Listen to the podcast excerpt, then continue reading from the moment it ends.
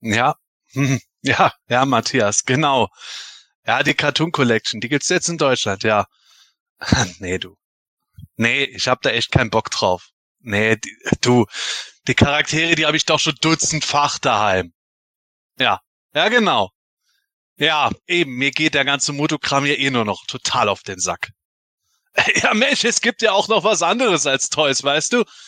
Genau, ja. Ähm, ach, weißt du, ich hau mich jetzt aufs Sofa. Jo, alles klar. Also dann. Ciao. Ah, endlich Ruhe mit dem Humbug. Ebenezer Sepp! Ah, Manuel, mein alter Geschäftspartner, was machst du denn hier? Ich bin gekommen, um dich zu warnen. Siehst du diese Ketten hier? Ja, sicher. Das sind doch die, mit denen ich dich bei mir im Keller angebunden habe. Nein! Diese habe ich im Leben, im, im Leben selbst geschmiedet. Wegen Motu. Wegen Motu? Äh, weil du zu viel Motu gekauft hast. Nein, weil ich nicht alles gekauft habe. Ach, nicht alles gekauft, ach so. Hör zu. Heute Nacht werden dich drei Geister heimsuchen. Höre auf sie. Ach, ach komm, ey. Ich weiß genau, worauf du hinaus willst, aber ich bin doch nicht Scrooge. Richtig. Äh, Michael! Ich bin der Geist des vergangenen Sammelns und ich bin, bin gekommen, um dir etwas zu zeigen. Sieh her. Hey, das bin ich ja, als kleiner Junge. Ja, genau, da warst du noch richtig dünn. Ja. Äh, und hattest volles Haar. Ja, ist ja schon gut. Du musst mich nicht extra darauf hinweisen, dass ich früher besser ausgesehen habe, Mann. Hey, oh, ich, guck mal da, ich spiele mit meinen He-Männern. Geil. Äh, aber wieso habe ich denn da eine Banane neben Skeletor stehen? Das war deine Evelyn. Du hattest damals keine, also musstest du dir anderweitig helfen. Ah, verstehe. Du meinst, wenn ich keine Toys kaufe, bereue ich später die Lücken in der Sammlung. Aber pass auf, hier, ich hab doch schon zentnerweise Masters. Dann wird es wohl Zeit für den nächsten Geist. Den des Gerd, wie heißt der nochmal da? Äh, der, der Geist des gegenwärtigen Sammels, äh? oder? Ge genau der. Komm mit, er erwartet dich in deinem Toy Room. Oh, ich weiß, ich weiß. Der sieht jetzt bestimmt genauso aus wie der. Hey, warum liegt der Typen da am Boden? Er atmet nicht mehr. Wann hast du denn das letzte Mal gelüftet? Lüften? Wart mal, was für einen Monat haben wir gerade? Oh Gott, der Weichmacher. Ich kriege keine Luft. Äh, ich. Ah, super. Versteh gar nicht, was die haben. Der Geruch von Actionfiguren ist doch Wunder. Oh, puh. Doch, ich muss hier echt mal mehr Luft lassen. Sebastian! Ah! Ach, ach, ach, ach so, der Gordon in der schwarzen Kutte. Lass mich raten, du bist der Geist des zukünftigen Sammels, was? Ja. Und. Und du willst mir zeigen, dass sich das Fandom nie mehr davon erholt, wenn ich keine Figuren mehr kaufe. Was? So ein Quatsch. Nein, das ist dem Fandom doch total Pups, Alter. Und am Ende kaufst du doch eh alles, du Nerd. Äh, ja, okay, stimmt, aber was willst du dann von mir? Dir sagen, dass es total okay ist, wenn du etwas nicht kaufst. Ach, echt jetzt? Ja klar, Mann. Schau dir deinen Toy Room doch mal an. Wie viele Figuren stehen denn jetzt da drin? 500, 1000, 500.000? Ich hab sie nie gezählt. Siehst du? Ja, ein paar sind ja auch noch in Kisten drin. Ja, eben. Du hast nicht einmal den Platz, alles aufzubauen. Verdammt. Du hast recht. Ja, natürlich habe ich recht. Äh, deshalb, ganz klar, bevor ich mir neue Figuren kaufe, hole ich mir erst einmal weitere Regale. Äh, was? Die alten kann ich ja auch noch nach oben weiter aufstocken. Äh, aber Und da vorne, da passt auch noch eins hin. Wie geil. nein, äh, das, Und in die Mitte, pass auf, da, die Mitte, da kriege ich auch noch ganz viele unter, wenn ich die so gegeneinander stelle. Was ich eigentlich sagen wollte, war, Ich wäre nie drauf gekommen, wenn du mich nicht drauf hingewiesen hättest. Vielen Dank. aber ich hatte doch was ganz anderes. Direkt mal bei Ikea schauen. Moment, einloggen? Ha, geile Oh Sache. Gott, bitte nicht Ikea. Oh, und wenn ich gerade richtig schaue, wäre eines am Ende sogar noch frei von den Regalen. Der, Moment, boah, geil, da würde ja noch die Cartoon Collection reinpassen. Oh nein! Hey, wieso hat sich der Geist gerade in Ektoplasma aufgelöst? Ach, Regal. Erstmal Regale bestellen. Und die Toys natürlich. Aber packe ich die dann aus oder lasse ich die OVP? Ah, ach, ach Mensch, ich Depp. Geht ja beides. Hol ich sie einfach zweimal. Ist ja bald Weihnachten. Das hemanische Quartett.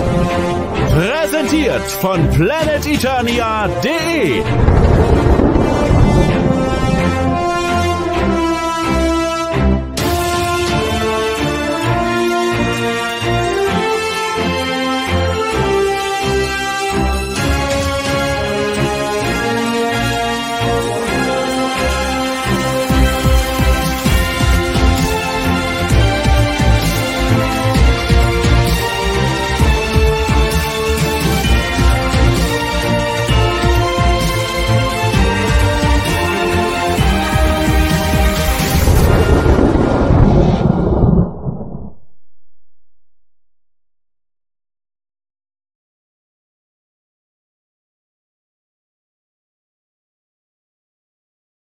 Und Dein ich Mikro habe keinen Ton an.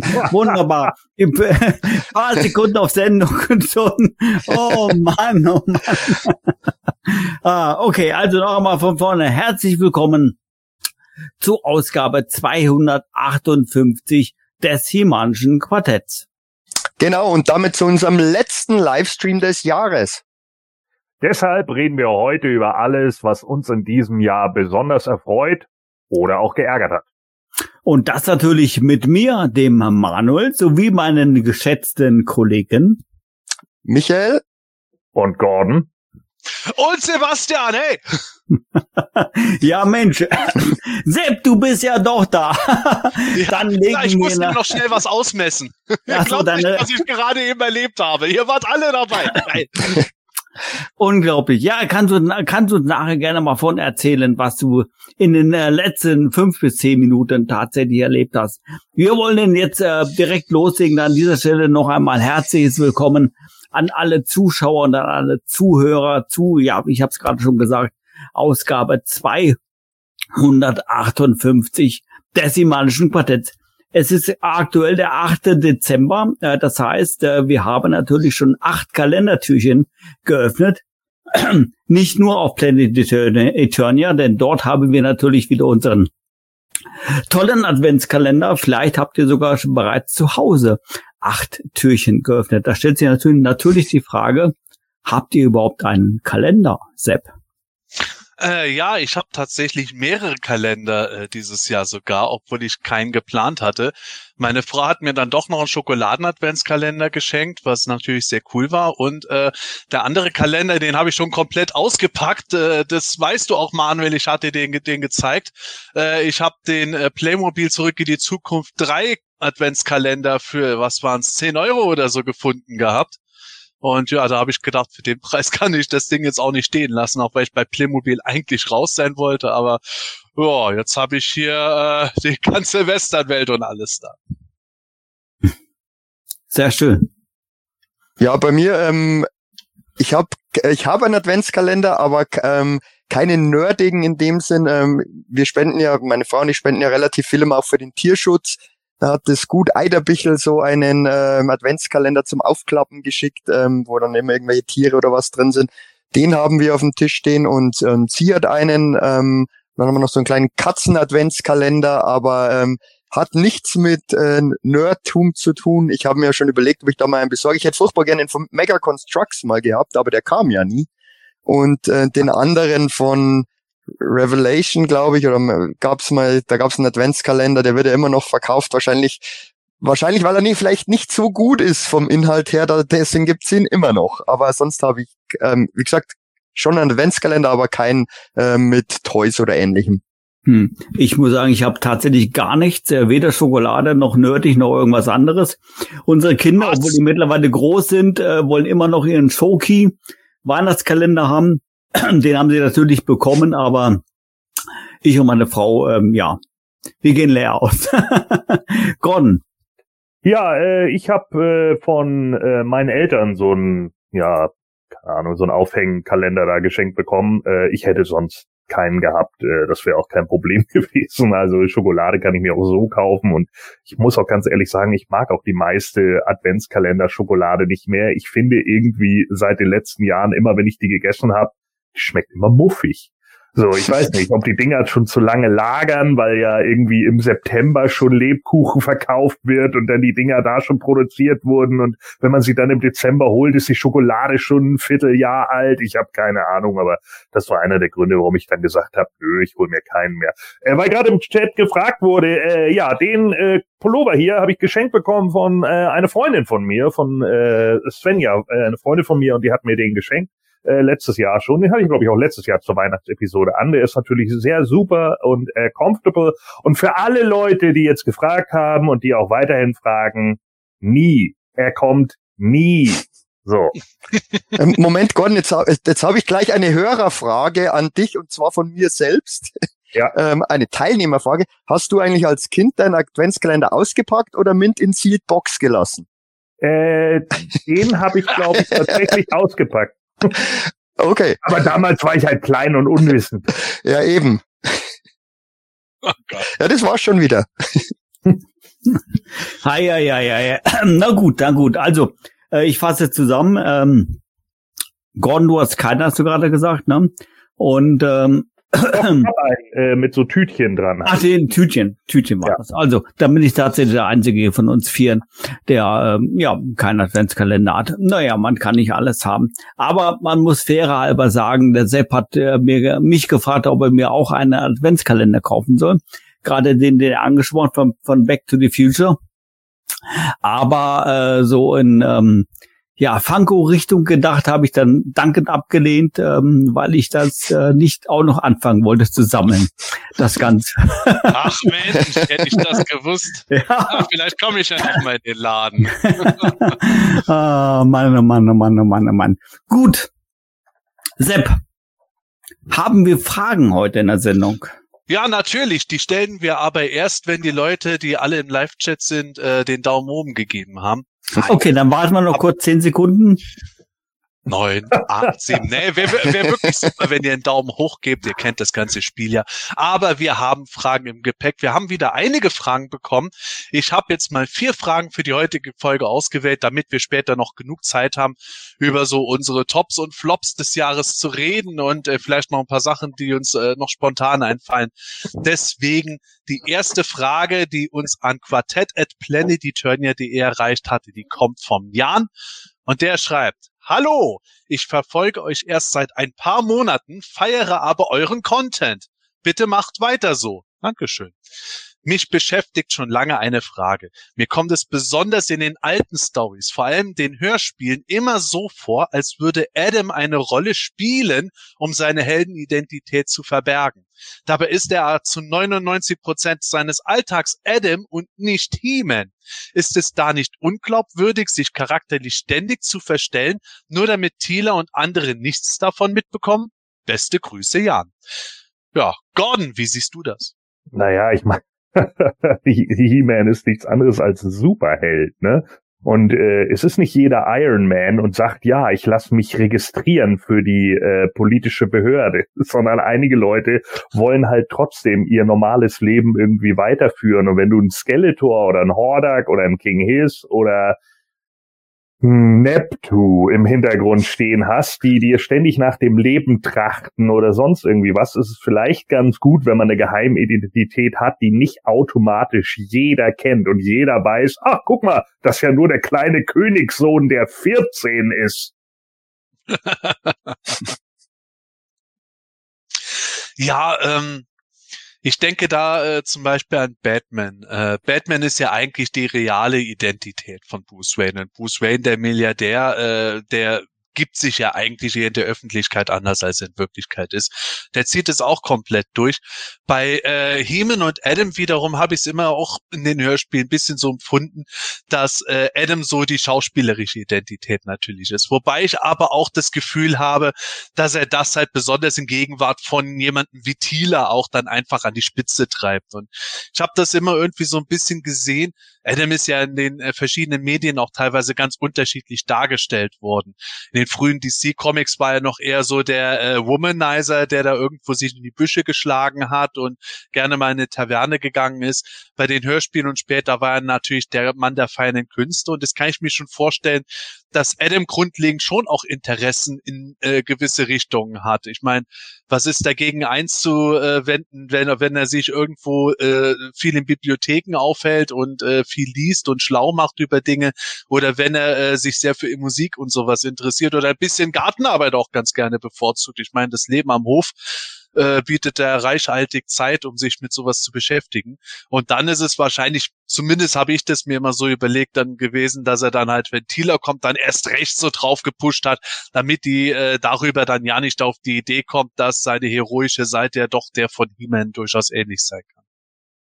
Ja, und hat ja auch irgendwie ähm, gerade absichtlich dazu beigetragen, die Interaktion zwischen ähm, Adam und Tila, ähm, um, um gerade das auch irgendwo auszuschlachten, hat ja das, glaube ich, der H.G. Francis schon sehr bewusst damals gemacht, ähm, um, um, um das für die Kinder dann darzustellen. Und ähm, wir betrachten es heute natürlich aus Erwachsenensicht. Da ist es natürlich manchmal dann ähm, noch auf, auffälliger, aber als Kind ähm, soweit ich mich da erinnern kann, hat mich das persönlich nie irgendwie großartig gestört. Und jetzt, Gordon hat es ja schon gesagt und du ja auch, Sepp, äh, bei Superhelden ist ja das ganz normal, Spider-Man, Superman und so weiter, die haben ja halt alle ihre Doppelidentitäten und ähm, ob jetzt der Adam ähm, der größere Schauspieler ist wie ein Spider-Man oder, oder Superman, mag sein in manchen Medien, aber ich glaube, dass das halt ähm, auf, aufgrund der Story einfach so gestrickt war, dann auch speziell in den Hörspielen. Jo. Wobei ich den, den Vergleich mit Superman und Clark Kent ziemlich gut finde. Also da ist es ja von der Rollenverteilung her exakt gleich. Ja. Außer, dass er eigentlich sogar noch weniger macht als He-Man. Also er setzt sich halt, er setzt halt die Brille ab und gelt sich die Haare zurück. Also hm. weniger Aufwand geht nicht. Ja, äh, gar, gar nicht. Ja, ich meine es gar nicht von der Verkleidung her, sondern von seinem Charakter her, den er spielt. Also klar kennt es ja zumindest mal in den äh, Filmen mit Christopher Reeve ja übertrieben dargestellt, vielleicht sogar schon. Ja, schon sehr tollpatschig. Ja, genau. Ja, wobei man natürlich auch in den alten Filmen tatsächlich sagen muss, dass er das ja auch gut gemacht hat. Ne? Ja, er, natürlich. Er, er verändert seine Körperhaltung, er lässt die Schultern hängen und keine. Ahnung. Und Superman ist halt der, ne? Der, der bringt halt die Brust raus und keine Ahnung, steht gerade. Und klar kennt es halt eher der, so, ne? Der ein bisschen, äh, ich meine, gut, heutzutage wird es trotzdem jeder erkennen, aber wen interessiert's? Mir ist tatsächlich, ich habe mir vor wenigen Wochen die Superman-Filme äh, mal wieder mal angeschaut, also die aus den 70er Jahren, 80er Jahren. Und da ist mir tatsächlich aufgefallen, dass Clark Kent, ich weiß nicht, ob die Richtung jetzt stimmt, aber ähm, ihr werdet mich vielleicht korrigieren, Clark Kent den Scheitel nach links hat und Superman nach rechts hat. Ist mir nie aufgefallen vorher. Ehrlich? Oh, ja. Wäre mir auch nie aufgefallen. Ja, ja krass.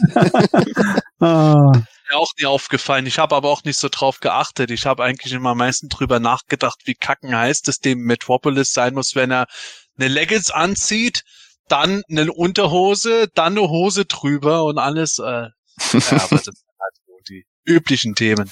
Ja, ja, das stimmt. Gut. Kommen wir zur äh, nächsten Frage und zwar von äh, Ben.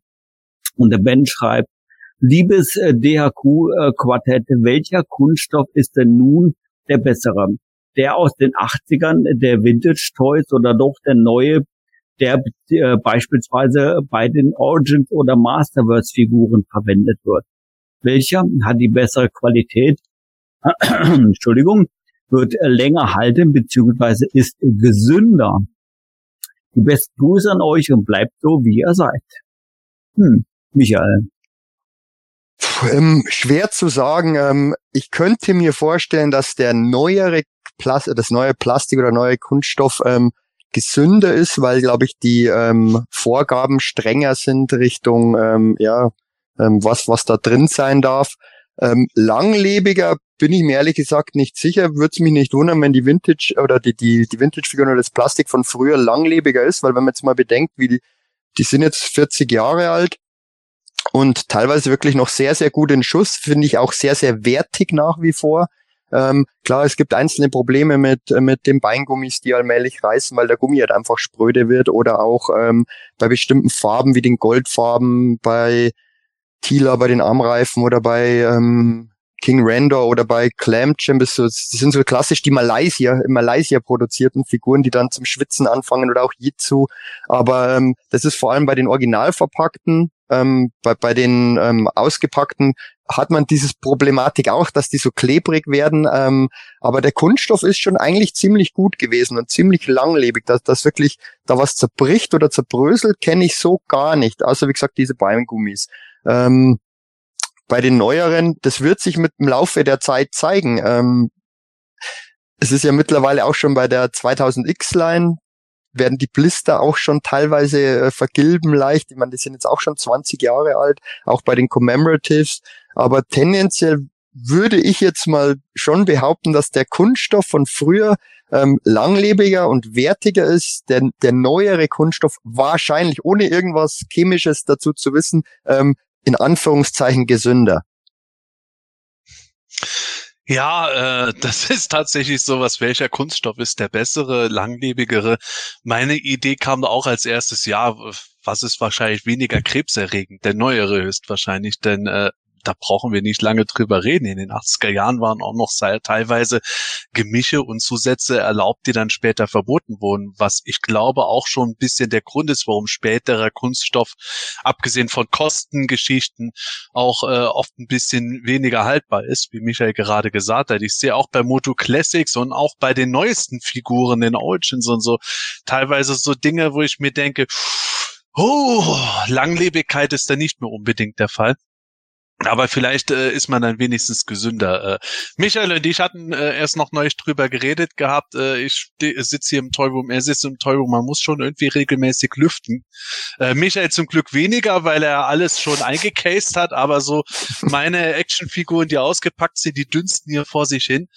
Ähm, da merke ich dann schon zum Teil, auch wenn die älteren Figuren irgendwo ähm, schle schlechteren Zustand mittlerweile haben durch das Alter, aber irgendwie haben die sich oft länger gehalten als neuere Figuren. Ich rede jetzt nicht allein von Masters of the Universe, auch andere Toylines mitunter, äh, auch von anderen Herstellern.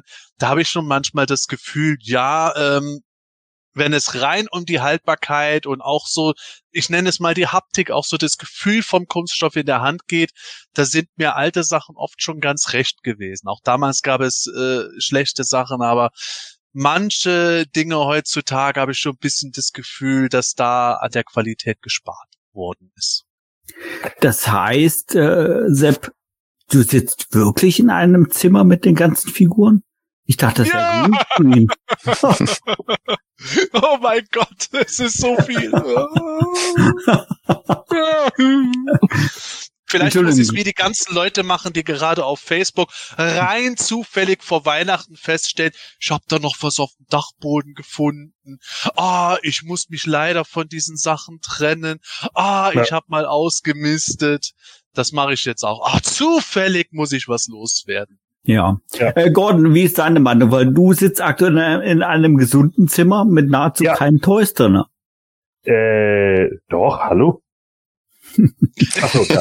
naja, also auf jeden Fall, ähm, ja, äh, ich gebe äh, Sepp absolut recht. Wenn ich in meinen Toyroom reinkomme, äh, man riecht es einfach. Ne? Du riechst einfach, dass das Material, es dünstet nun mal aus. Und ich muss tatsächlich sagen, die neuen Figuren, äh, die ich jetzt so habe, riechen auch weniger als die alten. Das ist halt so.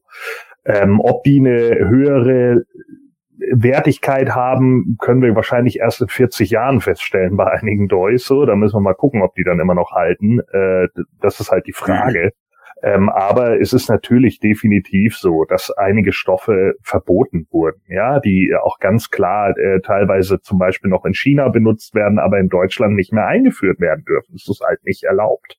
Ne, und das, das hat natürlich einen der Gründe. Ich meine, gut, ich kenne auch viele Toys, die kaputt gegangen sind. Ich denke aber auch, neuere Toys gehen halt auch häufiger kaputt, weil sie einfach häufig auch mehr Bruchstellen haben, weil sie mehr Gelenke haben als Figuren damals. Ich meine, wann gibt's heute schon noch Figuren, die wirklich nur so dastehen und zwei Bewegungspunkte haben, so ungefähr, oder drei? Die meisten haben ja einfach mehr Gelenke und dadurch gehen sie natürlich auch kaputt. Ich weiß nicht, warum, ja, außer, außer Playmobil. Ich weiß nicht, ob ist Playmobil, würde dir sagen tatsächlich, wenn jetzt nur mal nach der Wertigkeit geht, ist Playmobil in der Wertigkeit abgerutscht vom, von der Qualität her im, gegenüber den 80ern?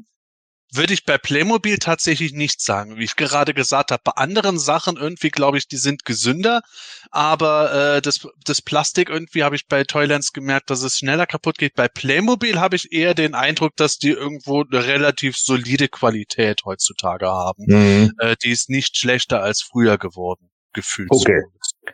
Ja, keine Ahnung. Also ich weiß, äh, ich verstehe sowieso nicht. Viele Leute haben es irgendwie immer geschafft, wieder ihre Figuren kaputt zu spielen. Ich kenne so viele Wrestling-Figuren, die alle irgendwie kaputt gespielt wurden damals von Hasbro. Ich habe das selten geschafft. Also sind mal, es ist natürlich mal irgendwie ein Mechanismus oder so gebrochen, aber dass Leute das immer schaffen, bei ihren Figuren Finger abzubrechen, keine Ahnung. Da frage ich mich halt wirklich häufig, was sie damit machen. Ob sie die Leute wirklich, ah, hier ist Asphalt. Äh, ah, oh, naja, naja, aber da muss ich schon sagen, also du hast natürlich recht mit den Bruchstellen bei Mehrgelenken. Das war für mich der Klassiker bei mhm. Herr der Ringe Figuren von Toybis. War ja mal in mhm. den 2000ern eine Riesensache, diese Toyline. Und äh, sah auch wirklich optisch gut aus. Aber ich habe ungefähr 20 Figuren gekauft und mindestens die Hälfte davon ist schon fast aus dem Blister kaputt gebrochen worden. Ständig Arme, Beine, Handgelenke, war alles irgendwie festgesteckt hat und so. Und auch okay. bei anderen Figuren es ist ja jetzt nicht so, dass ich da rabiat an die Sache gehe. Im Gegenteil, ich kenne mich ja zumindest gut genug aus, dass ich halt äh, weiß, okay, bei Neckar darf ich nicht sofort irgendwas äh, bewegen, sonst kann das sehr schnell brechen. Und das ist genau das Ding. So eine Firma wie Neckar, da hast du das Gefühl, äh, da geht es auch gar nicht mehr nach den Sicherheitsbedingungen, die man äh, früher eher hat oder die bei richtigen Kinderspielzeug äh, angewandt werden. Da hast du echt als Sammler auch das Ding, ja, okay, wenn ich es auspacke und posiere, dann am besten nicht mehr anfassen. Und auch bei selbst für Kinder äh, gemachten Sachen, mir fällt jetzt Batman Begins ein, die Toyline damals dazu, die für Kinder war. Da ist ruckzuck innerhalb von einem Jahr der, der weiche Kunststoff porös geworden. Da habe ich das Gefühl, das war früher besser. Mhm. Was mich, was mich, äh, weil, weil ich gerade da drauf blicke jetzt und auf den äh, Merman, das ist ja, glaube ich, eine von zwei Figuren aus der He-Man 21 Toyline ausgepackt habe, weil ich, weil ich den einfach vom Design her klasse finde.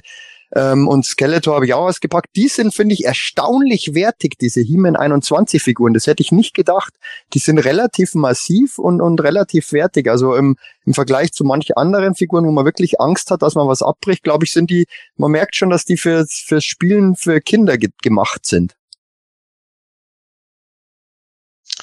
Ja, also dahingehend, also ich finde, man muss da immer noch sehr individuell drauf schauen und es gibt halt, wie wir jetzt gerade gesagt haben, verschiedene Kriterien, nach denen man besseren Kunststoff bewerten kann. Jo. Ja, das stimmt. Also das mit Playmobil, äh, das kann ich bestätigen. Äh, wenn man, wenn ich heute noch auf Playmobil-Figuren äh, barfuß drauftrete, die aus den 80ern stammen, mein Fuß ist kaputt. Das Playmobil-Figur nicht. Aber Manuel, das liegt weniger an den Figuren als an deinem Alter. Ja, ja Wir werden ja. auch immer zerbrechlicher. Ja, ich glaube, das Ganze wird nur getoppt durch Lego. Ich glaube, Lego wird in tausend Jahren noch existieren, diese Steine. Also die sind ja gefühlt unverwüstbar. Naja. Dann ähm, denke ich, können wir zur nächsten Frage übergehen.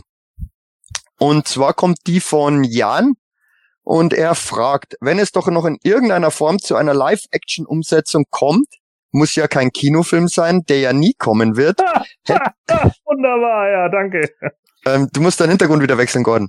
Ähm, hättet ihr dann lieber noch lieber eine Comic- beziehungsweise figurenakkurate Umsetzung der Charaktere oder lieber eine seriöse Neuinterpretation, in der die Figur aber trotzdem erkennbar ist?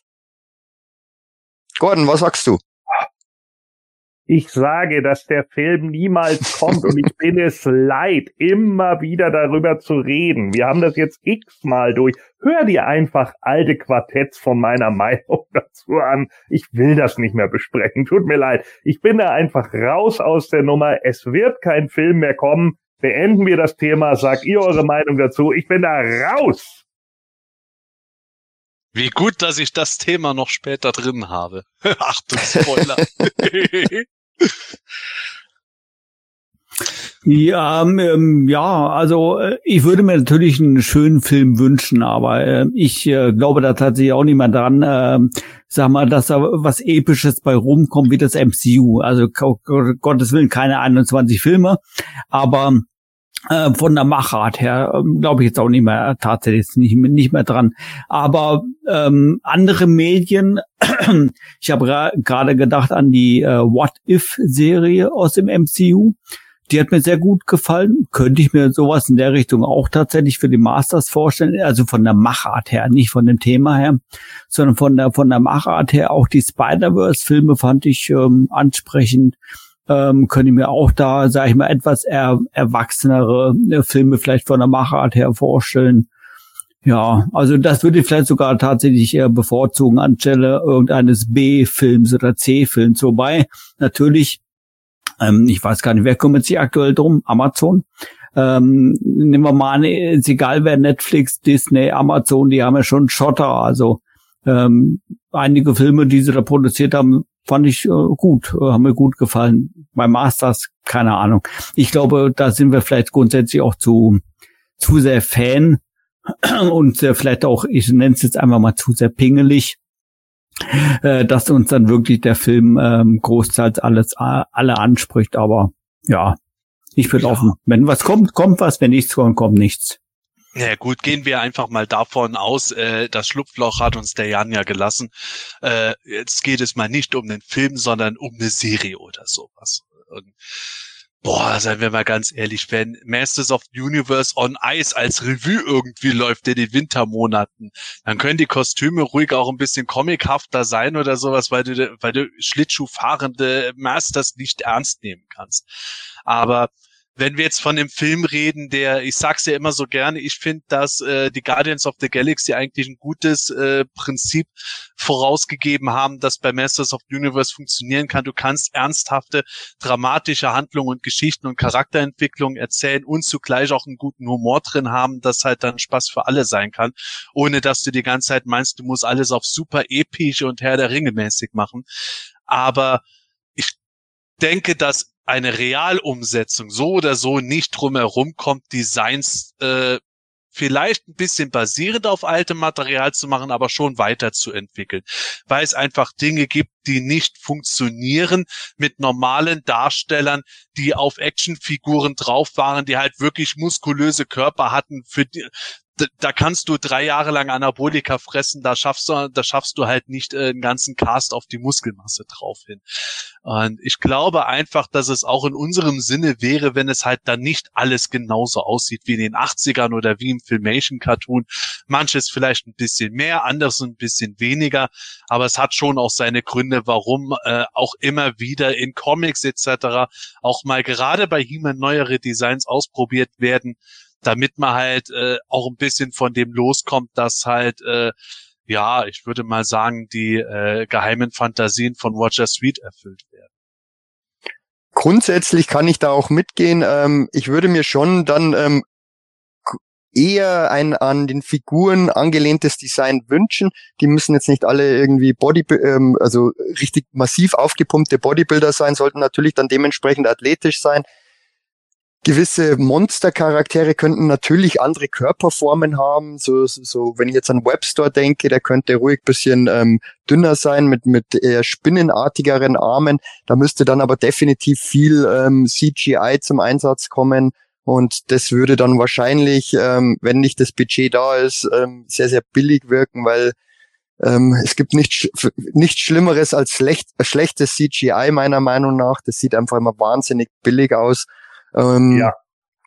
Aber es sollte halt nicht zu weit von den Figuren weggehen und von dem, vom Look, weil das hatten wir ja schon 1987 einmal. Das brauche ich nicht noch ein zweites Mal. ähm, dass ich enttäuscht aus dem Kino oder aus dem Film rauskomme und dann einfach kaum mehr Charaktere wiedererkenne. Ähm, ja, oder ganz neue. Ich meine, heutzutage hat man ja die Möglichkeit, man könnte ein, ein Orko zum Beispiel oder wen auch immer, die könnte man wunderbar umsetzen heutzutage. Ähm, Wäre überhaupt kein Thema mehr.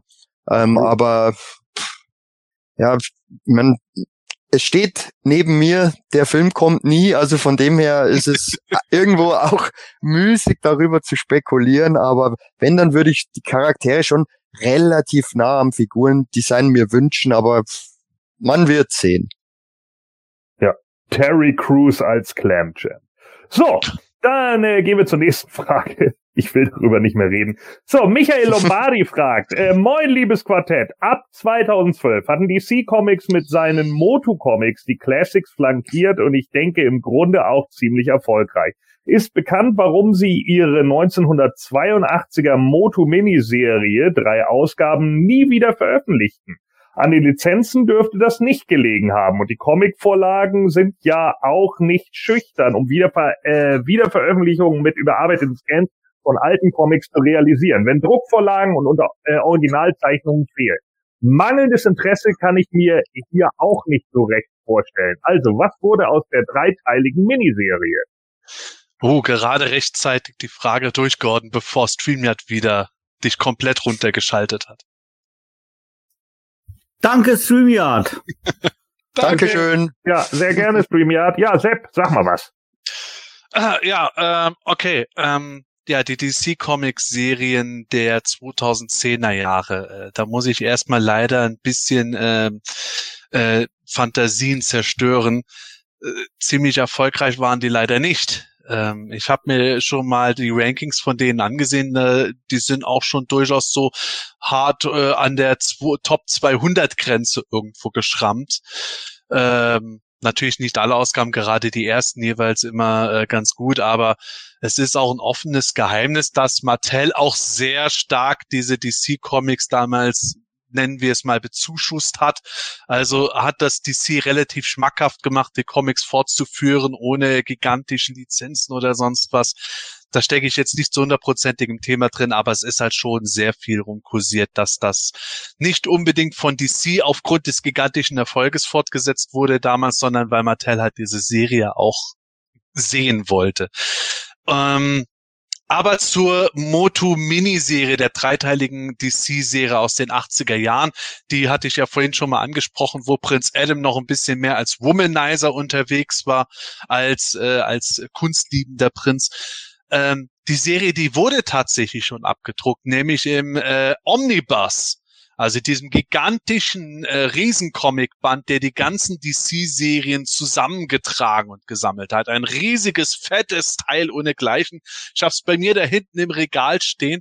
Äh, wirklich ein fetter Wälzer sondersgleichen. Das ist aber auch tatsächlich die einzige Quelle, in der diese drei Hefte nachgedruckt wurden. In schöner Qualität, aber nur dort drin. Und ja, vielleicht noch äh, zum Anschluss, ja, warum haben die das denn eigentlich nie einzeln abgedruckt? Naja, da sind wir wieder bei dem Thema, wir sind glühende Masters of the Universe Fans und wir wünschen uns natürlich jeden Erfolg, den die Masters haben können, am besten wie in den 80er Jahren zur besten Zeit. Aber so groß ist Masters auch nicht. Und da muss es halt schon ein bisschen attraktiv sein. Und ja, klar, die äh, drucken gerne alles raus, aber offenkundig war es für DC nicht attraktiv genug, diese drei Hefte äh, auszudrucken. Damals gab es ja dann auch noch einen kleinen äh, das Superman Crossover, Preview, Insert, Comic und sowas. Da hätte man wahrscheinlich einen kleinen Sammelband draus gemacht, aber ja, The Powers That Be haben scheinbar entschieden, nee, das hat sich für uns nicht gelohnt und haben es dann doch nur in den Omnibus reingemacht. Vielleicht auch, weil, ähm, wie du ja bereits gesagt hast, das noch ein bisschen eine andere Geschichte war. Es gab zwar da zum, erst, äh, zum ersten Mal Prince Adam, aber ähm, es ist halt noch nicht dieser klassische Filmation-Kanon, der, der dann einfach so beliebt war und gerade in den USA auch so beliebt ist. Es gibt mit Sicherheit etliche Leute, die das in, Amer in den USA auch gerne gesehen hätten, außerhalb vielleicht von diesem Omnibus. Ähm, aber ähm, vielleicht wäre es anders gewesen, wenn das, wenn das wirklich schon ähm, in eine ähnliche Richtung gegangen wäre wie Filmation, weiß ich nicht. Aber ähm, Ich glaube, es ist, sind die nicht sogar in der Comic Area bei PE zu sehen? Ich glaube schon, oder? Übersetzt, wenn mich nicht alles täuscht. Nein, tatsächlich nicht. Nicht? Nein. Ich, ja, ja, die kommen mit Sicherheit irgendwann mal in die, in die Comic Area. Da sind ja viele andere tolle Sachen mit drin. Ähm, dann schadet das mit Sicherheit auch nicht. Ja, wäre ganz gut. Vielleicht kommt mir jemand mit guten Scans und einer guten Übersetzung und so. Das wäre natürlich Ja, die feine du- Sache. Oh, Manuel blendet Du, sage mal, sage mal, Sepp. Gab es bei der Comic Area ein Update? Das sieht ja irgendwie ganz anders aus. Ja, so, ich bin begeistert. Erzähl mal. Schamlose Schleichwerbung. Der Manuel hat tatsächlich ein Update in der Comic Area gemacht. Also äh, für die Leute, die es nicht wissen von unseren Hörern, auf planeteturnia.de seht ihr ganz oben oder auch auf der Seitenleiste größer einen Reiter Comic Area. Wenn ihr da reinklickt, findet ihr Comics von den Masters äh, aus den 80er Jahren, aus den 2000er Jahren, aus den 2010er Jahren, Vintage, New Adventures 2000X, Moto Classics, Moto Origins, äh, Mini-Comics, normale Comics, also ganz viele Sachen haben wir da drin. Und jede Woche äh, haben wir es diese, wir haben es dieses Jahr fast jede Woche am Ende geschafft in der zweiten Ja, ja, Jahreshälfte. ja. Und in der ersten Jahreshälfte, zumindest jede zweite Woche, glaube ich, haben wir ein neues Heft reingemacht. Und der Manuel hat es jetzt geschafft, nachdem ich mal so gesagt habe, boah, das ist aber ziemlich viel und durcheinander. Wir haben jetzt Sortierungen drin, äh, Untergliederung nach Vintage Mini-Comics, Vintage sonstige, New Adventures, wie ich es gerade gesagt habe. Also, äh, wenn ihr Bock habt, dort Comics zu lesen, vor allem auch Comics, äh, da haben wir uns ein bisschen fokussiert, die es äh, oft nicht in deutscher Sprache bisher zumindest gab. Die Moto Origins Comics zum Beispiel sind da alle im Deutschen äh, übersetzt drin. Äh, wir haben äh, dort auch Moto Vintage Comics, die es auch in Deutsch gab, aber die äh, es auch nicht in Deutsch gab und so weiter. Schaut gerne mal rein. Schleichwerbung Ende. So, alles klar. Vielleicht Gut. äh, eine kurze Ergänzung noch zu den Hörerfragen. Wir hatten jetzt in den letzten Wochen wieder vermehrt Fragen bekommen dazu, was wir uns vorstellen können, was bei den Origins, was beim Masterverse und so weiter und so fort kommt.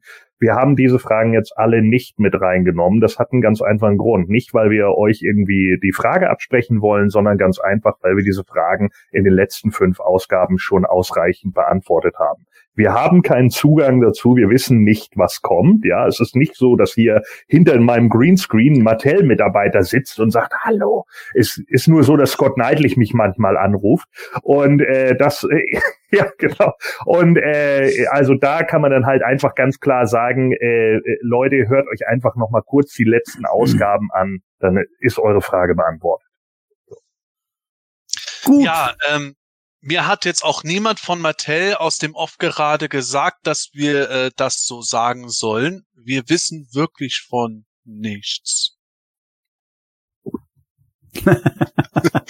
Okay, damit haben wir, glaube ich, die äh, Hörerfragen äh, beantwortet äh, tatsächlich. Und ähm, ja, Die für wir- die heutige Folge. für, für die heutige Folge natürlich. Und äh, widmen wir uns doch mal wieder den äh, Neuigkeiten. Ich glaube, Sepp, die waren in, in den letzten Tagen überschaubar, aber äh, das eine oder andere, ja, gibt es doch Neues. Erzähl mal. Ja, tatsächlich. Ähm, ich fange erst einmal mit etwas an, das jetzt wirklich kurz vor Sendestart heute gekommen ist. Ähm, wir hatten darüber schon mal erzählt. Mondo hat ja neulich den Deluxe Skeletor angeboten gehabt, der auch Battle Armor, Terror Claws dabei hat und Dragon Blaster Rüstung mit Drache und allem. Und ähm, da wurde schon auch was gesagt. Oh ja, Disco Skeletor könnte ja kommen. Disco Skeletor kommt tatsächlich, ist jetzt frisch angekündigt worden mit einem ersten Teaserbild. Und ja, ähm, man sieht im Moment äh, ihn, äh, genau, jetzt sieht man ihn auch bei uns im Bild. Wer jetzt sagt, Disco Skeletor, hä, was, wo, wie, das ist die Fanbezeichnung für eine 2000X Repaint-Version von Skeletor. Der ist damals mit goldenen Klamotten gekommen, schwarzem Hoodie, orangem Schädel und äh, so ein bisschen violett-metallischem Torso. Hat total psychedelisch ausgeschaut, deswegen wurde er mal als LSD-Skeletor bezeichnet, aber irgendwie Disco-Skeletor hat sich durchgesetzt. Äh, Infamous, unser Matthias, äh, der für uns ja auch fleißig News schreibt und im Podcast auch dieses Jahr ein paar Mal dabei war, der äh, liebt Disco Skeletor. Ich bin mal gespannt. Im Live-Chat ist er gerade dabei. Da kann er bestimmt reinschreiben, ob er den unbedingt vorbestellen wird. Ja. Disco Skeletor von Mondo, er kommt. Und äh, Michael, ich glaube, du weißt das Datum, wann er kommt? Ja, noch ähm, nicht genau, aber ähm, Mondo hat den ja heute auf, auf ihren sozialen Medien gepostet und zwar, dass der nächste Woche auf der DesignerCon ähm, sollen da sollen da mehr Infos folgen. Mich würde nicht mich würde es nicht wundern, wenn der auf der DesignerCon vorzubestellen ist. Das haben sie ja schon des Öfteren gemacht und da haben sie ja da auch diese ähm, Motubi-Varianten gehabt. Ähm, das war damals Merman und Man at Arms in diesen schillernden Farben. Und da passt ja ähm, der, der Disco-Skeletor wunderbar, wunderbar ins Bild und würde mich nicht wundern, wenn es ihn da wieder gibt. Wahrscheinlich stark limitiert und dann Restposten dann online zu bestellen auf der Website mal wieder. Ähm, ich habe Matthias tatsächlich heute das Bild schon sofort, als ich gesehen habe, sofort geschickt. Ähm, bin mal gespannt, ob er sich doch noch dazu durchringt, den zu kaufen, weil der ist ja, wie gesagt, ein großer Fan. Ähm, ich bin gespannt, was da alles dabei sein wird, weil den Deluxe Skeletor gab es in zwei Versionen, vor dem, der vor längeren vorzubestellen war mit dem ganzen Zubehör, den, äh, was du erwähnt hattest, Sepp, und dann im Zuge mit Panther vor kurzer Zeit gab es, wurde der ja auch nochmal zum Vorbestellen gelistet, aber mit weitaus weniger Zubehör. Mal sehen, was bei beim Disco Skeletor alles dabei sein wird sollte jetzt eh der, der Deluxe Skeletor hat ja Mondo angekündigt, wird jetzt Anfang Dezember ausgeliefert. Also da, da wartet eigentlich jeder drauf, dass, dass der jetzt irgendwann mal kommt. Bin ich mal gespannt. Ich schätze, dass der jetzt in den nächsten ja, zwei Wochen oder so geliefert wird oder versandt wird und dann muss er natürlich noch über den großen Teich kommen. Aber ich, ich bin gespannt, was da, was, was sie dazu sagen werden zu dem, zu dem Mondo Disco Skeletor. Der, die Motobi-Varianten waren ja, glaube ich, immer relativ teuer auch im Vergleich zu den anderen. Ähm, ja, wir werden sehen. Ähm, ich werde ihn mir nicht holen, mir reicht der normale Skeletor. Okay, äh, Sepp, was haben wir noch? Ähm, ich wollte nur noch kurz was äh, sagen zu diesem äh, Disco Skeletor, nachdem der Michael äh, sehr, sehr gut darüber geredet hat, ja, wie wird der, äh, welchen Umfang hat er. Ich bin tatsächlich von der Figur noch ein bisschen äh, positiv überrascht von dem Teaserbild her, weil da einiges irgendwie transluzent aussieht.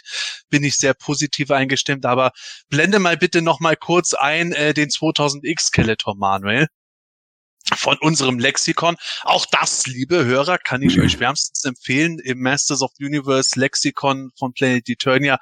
Äh, wir waren sehr, sehr fleißig die letzten zwölf Monate und haben da wirklich massiv Zeug äh, neu reingestellt, Bilder geupdatet, unter anderem eben von dem Disco Skeletor. Äh, der ist sehr groß drin. Und äh, mir ist es gerade eben eingefallen, Manuel, als du den gezeigt hast von der 2000X Toyland. Der erschien ja bei den Amis 2003 und bei uns auch 2003 oder 2004 um den Dreh rum. Und äh, es wird ja heute so viel darüber geredet. Ja, die Figuren, ah, jetzt gibt es die nur da bei dem Laden und da überhaupt und keine Filiale in meiner Nähe und Verschämtheit, die soll es doch überall geben. Ja, just die Wave mit diesem Disco Skeletor gab es in den USA bei äh, ne Quatsch, in den USA gab es die schon weiter, aber in Deutschland gab es die, damals gab es hier noch Walmart in Deutschland, dort gab es diese Figuren-Cases nur und Rofu Kinderland. Das heißt, man konnte die gar nicht überall finden, sondern man musste den nächsten Rofu aufsuchen und hoffen, dass dort das Case mit diesem Disco Skeletor, den anderen Repaints und Evelyn, wohlgemerkt, die war auch nur da drin, zu finden war. Oder äh, das Glück haben, einen deutschen Walmart in der Nähe zu haben. Also das Thema, dass nicht alles überall erscheint und manches nur in bestimmten Läden oder Ketten, das gab es auch schon vor 20 Jahren. Aber ich wollte ja eigentlich, wir, wir, haben ja noch weitere News, liebe Hörer. Also, das, was ich eigentlich als ersten Punkt äh, mir notiert hatte, ist äh, das Clash of Eternia Board Game von Come On, glaube ich, wird diese Firma Meinst du Clash of the Nerds? Simon. Nein, nicht Clash of the Nerds. Manuel, ich habe so. übrigens noch ein paar Sets stehen, die wir äh, um die Wette bauen. Ja, ich auch. Ja, also soweit, soweit es, es, hört nicht auf. Sepp, Sepp, soweit ich weiß, nennt sich die Firma wohl Simon. Simon, okay. Ich, ich habe auch immer zuerst Simon gesagt, aber ich dachte, come on, macht eigentlich Ja, macht mehr Sinn. Ne, habe ich auch immer gedacht. Aber ein Kumpel von mir, der ist absoluter Brettspiel-Fan und der sagt, die heißen Simon. Schade. Nennen Sie ja. doch einfach Cinnamon. Passend zur Jahreszeit. Genau. Ah, okay. Ich habe schon an Simon gedacht und dachte, oh, das ist aber jetzt schon wieder äh, schwierig als Wortspiel. Aber egal. Also dann nicht Come On, sondern Simon.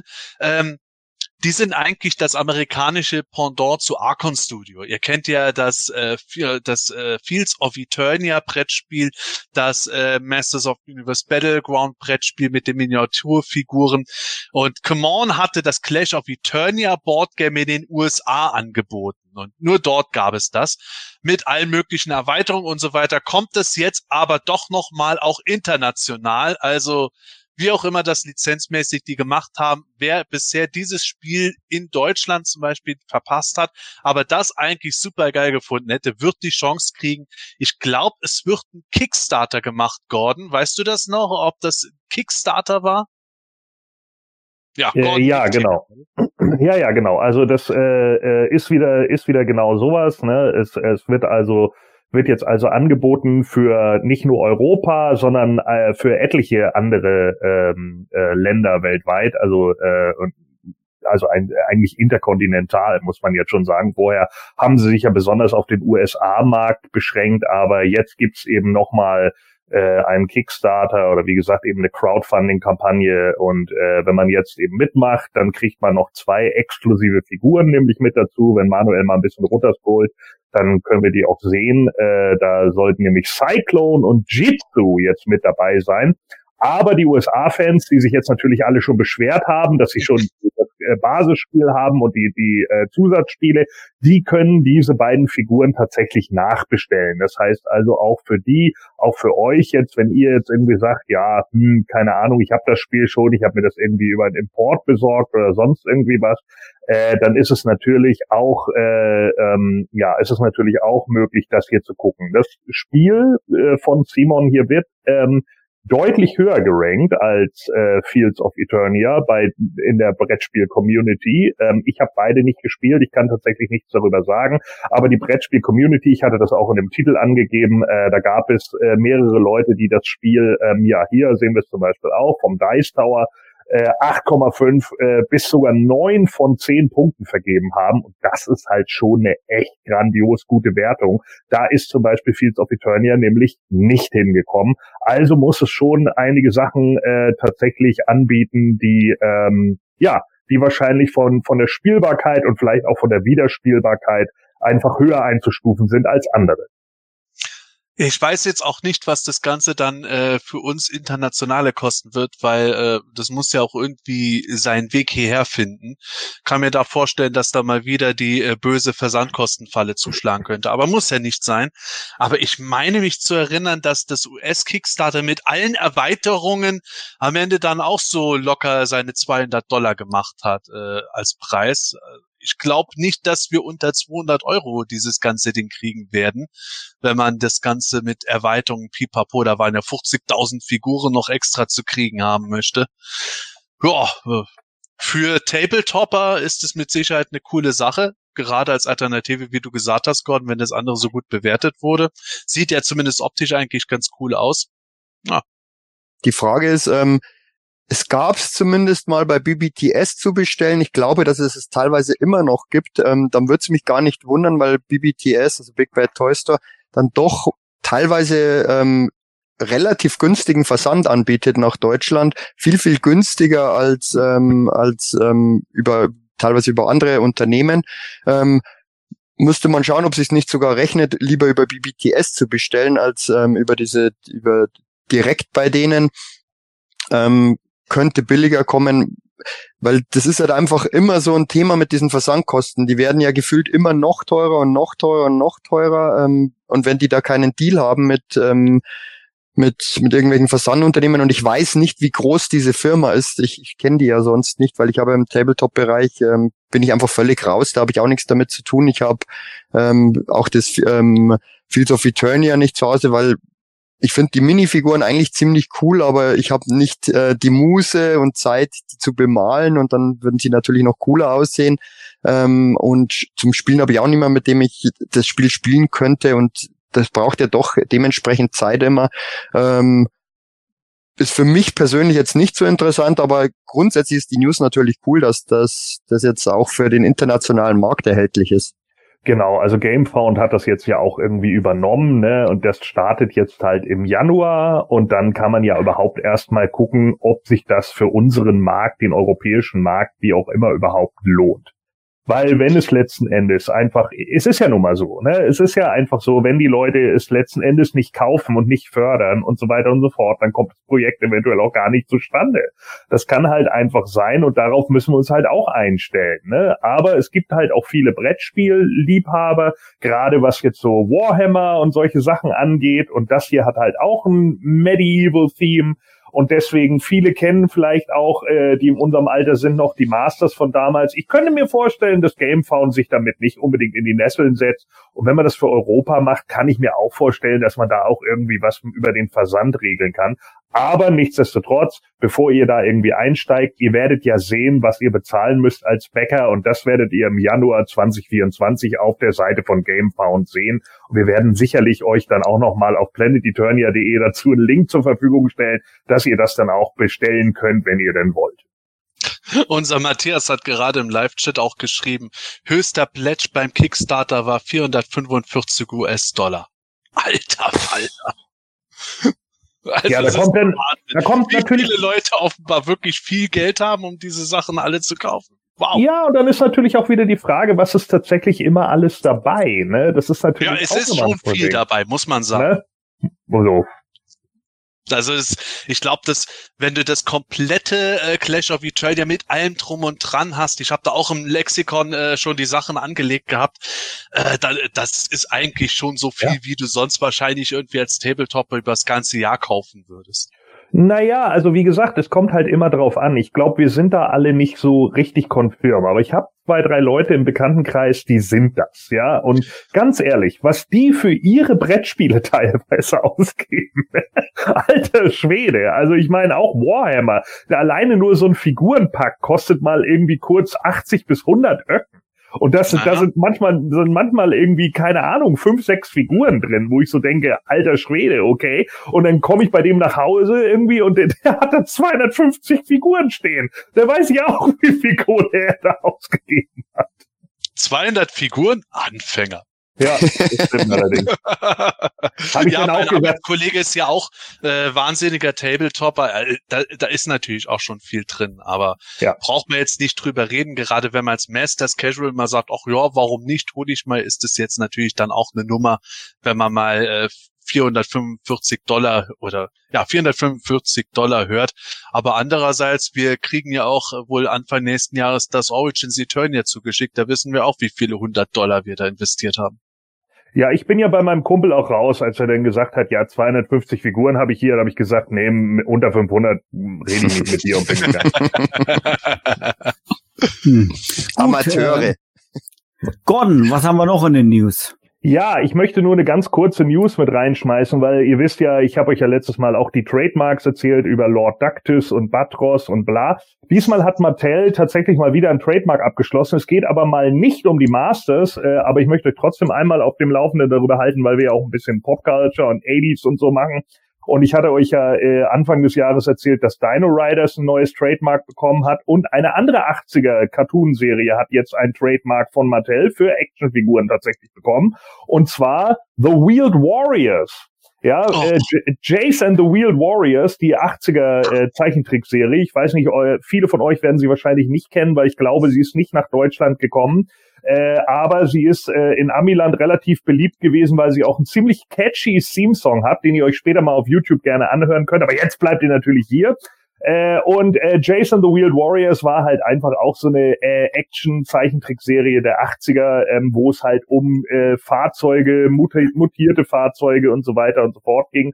Und äh, die, die fand ich eigentlich immer ganz interessant. Ich habe sie damals mit meinem Cousin mal auf Sky gesehen und äh, die hat mir natürlich auch gut gefallen. Klar, als Kind lässt man sich natürlich auch beeindrucken, müsste gucken, wie sie heute ist. Aber ich fand es halt einfach interessant, dass Mattel sich jetzt neben Dino Riders auch noch die Wheeled Warriors getrademarkt hat. Also da scheinen einige Sachen wieder zu kommen. Krass, Wild Warriors also. Okay, alles klar. Sepp, was haben wir noch an Neuigkeiten dabei? Ja, ähm, das war's eigentlich so an äh, den größeren Geschichten, die wir anzusprechen hatten, so aus der Welt der Masters äh, Merchandise News und Entertainment News. Da wird uns im nächsten Jahr mit Sicherheit einiges erwarten. Wer weiß, vielleicht bringt Mattel Creations morgen auch noch mal irgendwas raus. Disco Skeletor bei Origins würde mich nicht wundern. Aber ähm, ja, noch ein bisschen was in eigener Sache hätte ich gerne dazu gesagt, denn äh, wenn wir nicht über uns reden, wer soll's dann tun? ähm, Manuel hat es schon am Anfang mal erwähnt gehabt, äh, ich kann jedem wärmstens ans Herz legen, äh, bevor ähm, das Jahr zu Ende geht, nochmal bei uns auf Play Eternia auf die Hauptseite zu gucken. Da läuft unser alljährlicher PE Adventskalender und jedes Türchen ist vollgestopft mit Preisen und wer schon die letzten Jahre ein bisschen geguckt und aufgepasst hat, der wird bestimmt auch wissen, dass am 24. Dezember meistens sogar noch ein bisschen mehr drin ist. Wie immer ein bisschen was von uns selber, aber auch ganz viel von wirklich Leuten aus dem Fandom, von euch Fans gespendet, dass wir dann dankenswerterweise durch euch dann per Gewinnspiel verteilen können. Und ja, wer dann per Zufall ausgelost wird, dazu kommen Manuel und ich dann Anfang nächsten Jahres, irgendwann im Januar werden wir das bestimmt wieder auslosen. Und ja, ähm, wir haben es dieses Jahr gehört, nachdem wir ein paar Gewinnspiele zum PE-Jubiläum hatten, wir werden wieder gucken, dass wir die Gewinner bekannt geben. Ähm, das scheint irgendwo sehr wichtig, sehr wichtig für alle Leute zu sein, auch zu wissen, dass sie nicht gewonnen haben. Aber äh, definitiv, wenn ihr irgendwas Interessantes im Kalender von uns findet, dann macht gerne beim Gewinnspiel mit. Vielleicht habt ihr das Glück und kriegt auch was. Und dann äh, hoffen wir, dass ihr wie jedes Jahr die Gewinner wieder viel Spaß mit euren Sachen haben werdet.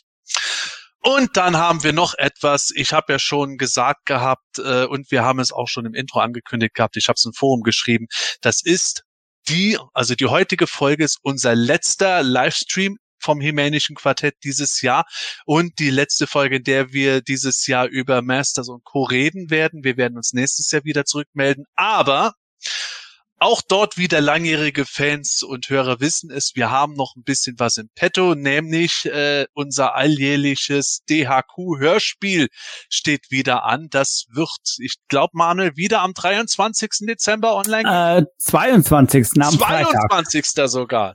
Jawohl. Am Schnapszahltag. ja. Genau, Ja. unser Hörspiel ähm, da haben wir jetzt keinen Live-Talk oder sowas, sondern dann wird unser Hörspiel Premiere haben und Hörspiel heißt, dass der ganze äh, unlustige Blödsinn, den wir immer in unserem Intro-Vorspann machen, äh, dort auf die absolute Spitze nicht nur in Länge, sondern auch in unterirdischer Qualität getrieben wird. Aber äh, was erzähl ich da lange, Manuel? Ich glaube, du kannst da vielleicht ein bisschen was noch mehr bringen als Teaser. Ja, äh, tatsächlich, ich könnte eine Kleinigkeit äh, zeigen und natürlich auch eine Kleinigkeit vorspielen. Soll ich? Ja, warum okay. nicht? Wir haben doch Zeit heute.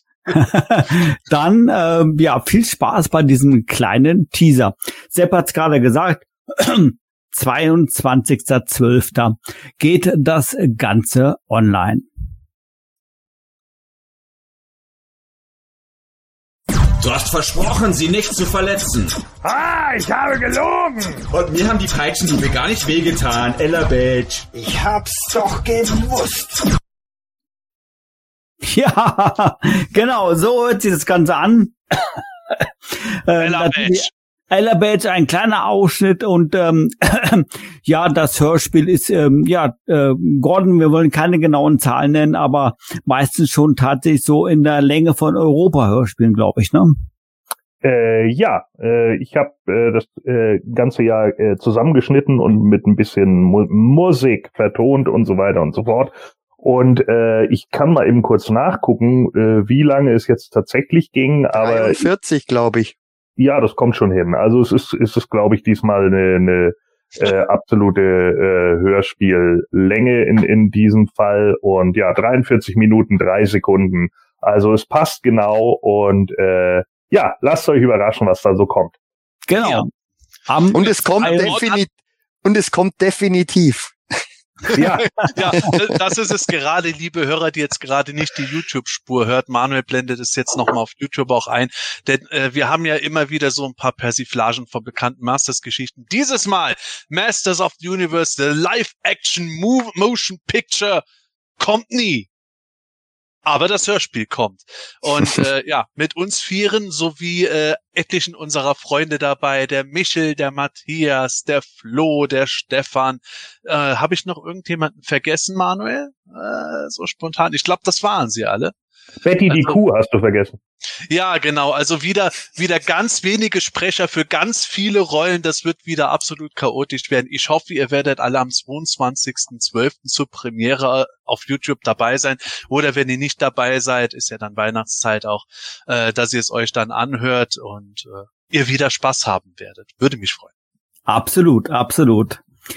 Okay, damit äh, würde ich sagen, ähm, ja, das wird sicherlich vielleicht für den einen oder anderen, vielleicht sogar für uns, keine Ahnung, ein kleines Highlight. Wer weiß, äh, dieses Hörspiel, ich habe gerade schon in, den- in den Kommentaren gelesen, dass sich da einige sehr darauf freuen. Ähm, wir wollen jetzt mal über unsere Highlights, aber auch über unsere Lowlights mal sprechen. Aus dem Jahr äh, 2023. Und ähm, ja, da habt ihr ja schon einige Punkte äh, zusammengetragen. Ähm, ich sehe natürlich das Ganze hier so als kleinen Gesprächsleitfaden jetzt vor mir. Und äh, ich würde natürlich gerne mal mit etwas Positiven beginnen. Und äh, ein positiver Punkt, den tatsächlich ihr alle drei, oder besser gesagt alle vier, da schließe ich mich ja mit ein, äh, genannt habt, äh, waren äh, Live-Veranstaltungen im Jahre 2023, wie beispielsweise die Spielzeugmesse in Nürnberg, ähm, die, ähm, der Event in Bensheim, allerdings äh, nicht der Geburtstagsevent, sondern der Event, glaube ich, danach. Im Mai war, war der, glaube Der ich, die- Geburtstagsevent war ja im Vorjahr. Genau, richtig. Das wollte ich gerade noch mal sagen, weil Bensheim Das- oft mit dem Geburtstag assoziiert wird. Das war die Luxor Fantastic. Dankeschön, genau, das war der Name, den ich äh, gerade äh, gesucht habe. Die Toyplosion wurde genannt, die Grayscale-Con wurde genannt und so weiter und so fort. Also hat uns alle vier ähm, anscheinend begeistert und von daher würde ich mal sagen, lasst uns da mal ein paar Minuten drüber sprechen. Bitte sehr. Dann steige ich doch gleich mal ein, ähm, weil es waren ja dieses Jahr wirklich etliche Veranstaltungen und ging dann wirklich super los mit der Spielzeugmesse in Nürnberg, ähm, wo wir dann zusammengekommen sind, mit etlichen Leuten hingefahren und ähm, hat mir persönlich sehr, sehr viel Spaß gemacht, war dann auch cool, ähm, die, die Toys natürlich bei Mattel vorab zu sehen, was da alles kommen wird. Und ähm, da wurde ja auch schon spekuliert, kommt noch was bei den Origins? Und, und, und ging wieder hin und her. Und dann, dann haben sie echt wirklich etliches gebracht auch. Und ähm, war wirklich sehr schön, vor allem und das glaube ich zieht sich durch alle, alle Veranstaltungen durch. Erstens, dass wir uns so häufig live getroffen haben, hat, hat mich tierisch gefreut, ähm, dass wir so viele andere Leute immer da getroffen haben. Ähm, du hast du hast ja angesprochen, Manuel, danach kam Bensheim bei der Luxor Fantastic, hat viel Spaß gemacht. Ähm, auf der Toy Plosion war ich ja al alleine, war für mich persönlich aber wirklich eine super Veranstaltung und ähm, Nächstes Jahr bin ich mit da. ja, sehr cool. Ich habe Karten. Sehr gut. ähm, und ähm, das war einfach, ähm, war auch eine tolle Veranstaltung. Viele Leute getroffen, die man schon von, von ganz lange vom Forum kennt, auch vom PE, so, so wie den Danken, den Andreas, ähm, wirkliche Hardcore-Vintage-Sammler von früher, wie den Ultra Bochum zum Beispiel, den habe ich ja noch nie live gesehen. Und äh, das war einfach eine sehr, sehr positive Atmosphäre mit, mit vielen tollen Bekanntschaften und ähm, auch wahnsinnig tollen positiven Feedback für das, was wir hier machen im Quartett, für das, was wir im PE machen, ähm, auch für die Videos, die wir auf dem YouTube-Kanal bringen. Also das war überwältigend positiv, das Feedback. Und da hat die Grayscale-Con dann direkt angeschlossen. Ähm, wieder mit unserem Live-Quartett war natürlich auch ein, ein Highlight für mich. Ähm, auch cool, dass der Axel Jimenez da, da bei uns da mitgemacht hat und ähm, war einfach, ist, ist einfach eine tolle Zeit. Erstens, ähm, sich mit seinem Hobby zu beschäftigen und dann das ähm, die Freude auch noch mit anderen zu teilen, euch zu treffen, ähm, diejenigen, die die man eben nicht so sieht, die die sich unser Quartett anhören, die die Videos kommentieren, dann wirklich live zu sehen und mal wirklich mit Personen zu sprechen und nicht nur Kommentare zu schreiben. Das hat finde ich noch mal eine ganz andere Qualität und was für mich da einfach so ähm, ja ausschlaggebend war, dass da eben nichts von dieser Negativität zu äh, finden war auf diesen Veranstaltungen. Da war, die waren zu 100 Prozent positiv. Und, ähm, und, und so ist es dann halt eben, wenn man sich dann trifft. Ähm, ich weiß nicht, ob da die nie sind, die immer oder häufig negativ schreiben äh, oder ob die dich dann nicht trauen, was Negatives zu sagen. Ich weiß es nicht. Aber ähm, ich finde, dass man aus solchen Veranstaltungen auch immer ähm, sehr viel positive Energie mitnimmt und das motiviert einen, finde ich, auch dann ähm, mit dem, was man auch gerne macht, weil es ja ein Hobby ist, auch äh, dementsprechend weiterzumachen. So, lange, äh, lange Rede, jetzt seid ihr dran. Absolut. Also ich kann da äh, nur hundertprozentig zustimmen. Äh, mir ging es ganz genauso. Äh, ich bepiss mich heute noch über den Italiener da von, äh, wie, wie hieß nochmal diese, ähm, die die Gummifiguren von ihm in 21 gemacht haben. Wie hieß die Firma noch? Oh, Irgendwas mit Blast, oder? Ne, ähm, Ja, ich, ich Elasticops oder so. Elasticorp, Ja. genau. Ich guck mal schnell in unserem Lexikon, da haben wir sie ja auch erfasst. Ja, genau. Die Elastic Corps war, So. glaube ich, die Serie und die Firma hieß äh, Chica Blast. Chica, ja genau. Chica Ja, genau. Chica Chica Boom. Boom. Elasticops Fighter war das. Und alleine nur, dass der Italiener, als ich dann dieses Video gemacht habe, das Video könnt ihr ja auch auf Planet Eternia sehen, wo wir von der Messe erzählen oder so, und ich erzähle was über die, und dieser Italiener, was wollt ihr denn damit? Wollt ihr da etwas schlecht über die Toys reden? Ich so, ja, ich stelle mich jetzt hier hin, um schlecht über deine Toys zu reden. So. Voll gut. Also das waren so Sachen, die echt witzig waren, aber ansonsten gebe ich dir hundertprozentig recht, so es war äh, absolut der Oberhammer. Alleine nur, dass wir überhaupt die Möglichkeit hatten, das alles zu sehen. Die Grayscale Con fand ich auch großartig, hat unglaublich viel Spaß gemacht mit allen Leuten, die da gesessen haben. Keiner war irgendwie genervt oder sonst irgendwie was. Keiner war die gesamte Zeit nur angepisst oder sondern die Leute haben sich getroffen für ihr Hobby und hatten Spaß daran und das war halt einfach echt mal angenehm so. Das ist einfach cool. Und wenn die Leute das auch akzeptieren können und so, und es muss nicht jeder alles mögen, das ist doch auch vollkommen in Ordnung. Äh, und, und das hat sich da dann eben auch gezeigt, wenn Leute halt gesagt haben, ja, das, das muss ich jetzt nicht unbedingt, das kann ich mir mal angucken, aber es ist okay. So, dann ist das auch okay. Leben und leben lassen. So, das fand ich halt echt stark. Wir haben bis morgens um drei Uhr da irgendwie gesessen. Äh, ich, ich hatte viel Generve mit der Hin- und Rückfahrt, aber dafür kann der Event ja nix. Ne? Dafür kann die, können die Bauarbeiten in Deutschland was so, ja, wir reißen eine Brücke ab. Und was ist die Alternative? Nix. Cool. so, ja, also das Ihr könnt ja mit dem Zug fahren. Anne ist ja wieder Streit. So, ja. Also in Zukunft komme ich von Sylt mit dem Helikopter geflogen oder so. Das geht wahrscheinlich einfacher. Äh, also du, von bei dem daher. Vermögen, das wir angeblich scheffeln, ist es ja gar kein Problem, Gordon. Ja, genau. Wir, wir machen ja Milliarden mit diesem Podcast hier.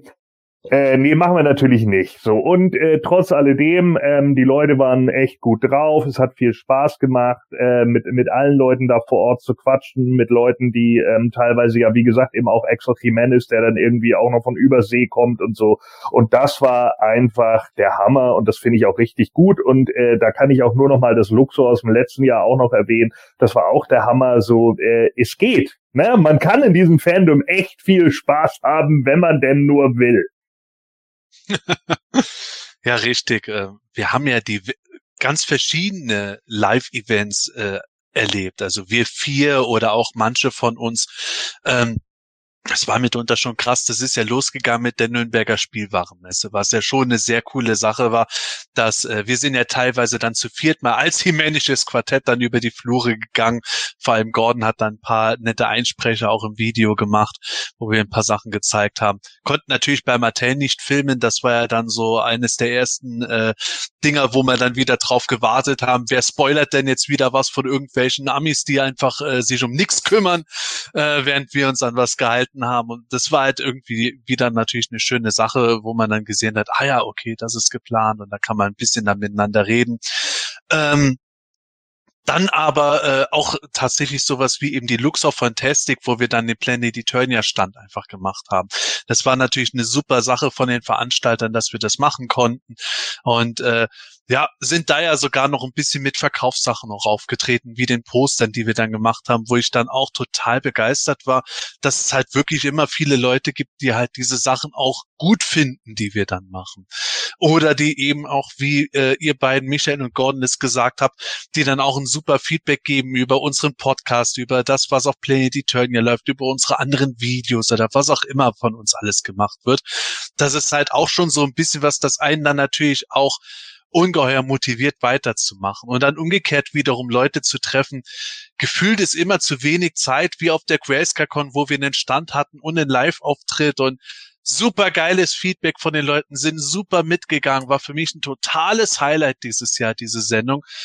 Muss ja immer sagen, wenn wir uns dann vorher was überlegen, was machen wir denn da? Worüber reden wir? Was bringen wir möglicherweise rein? Und dann äh, weiß man nicht, kommt das gut an, nehmen die Leute das an, sind die vielleicht an dem Tag schon abends so platt, dass es sie einfach nicht mehr interessiert und so. Und dann hat man so ein super Feedback. Und dann kommt noch vom Simon Solter spontan, hey, redet doch mal mit dem Axel Jimenez und dann kann man den noch schön einbauen.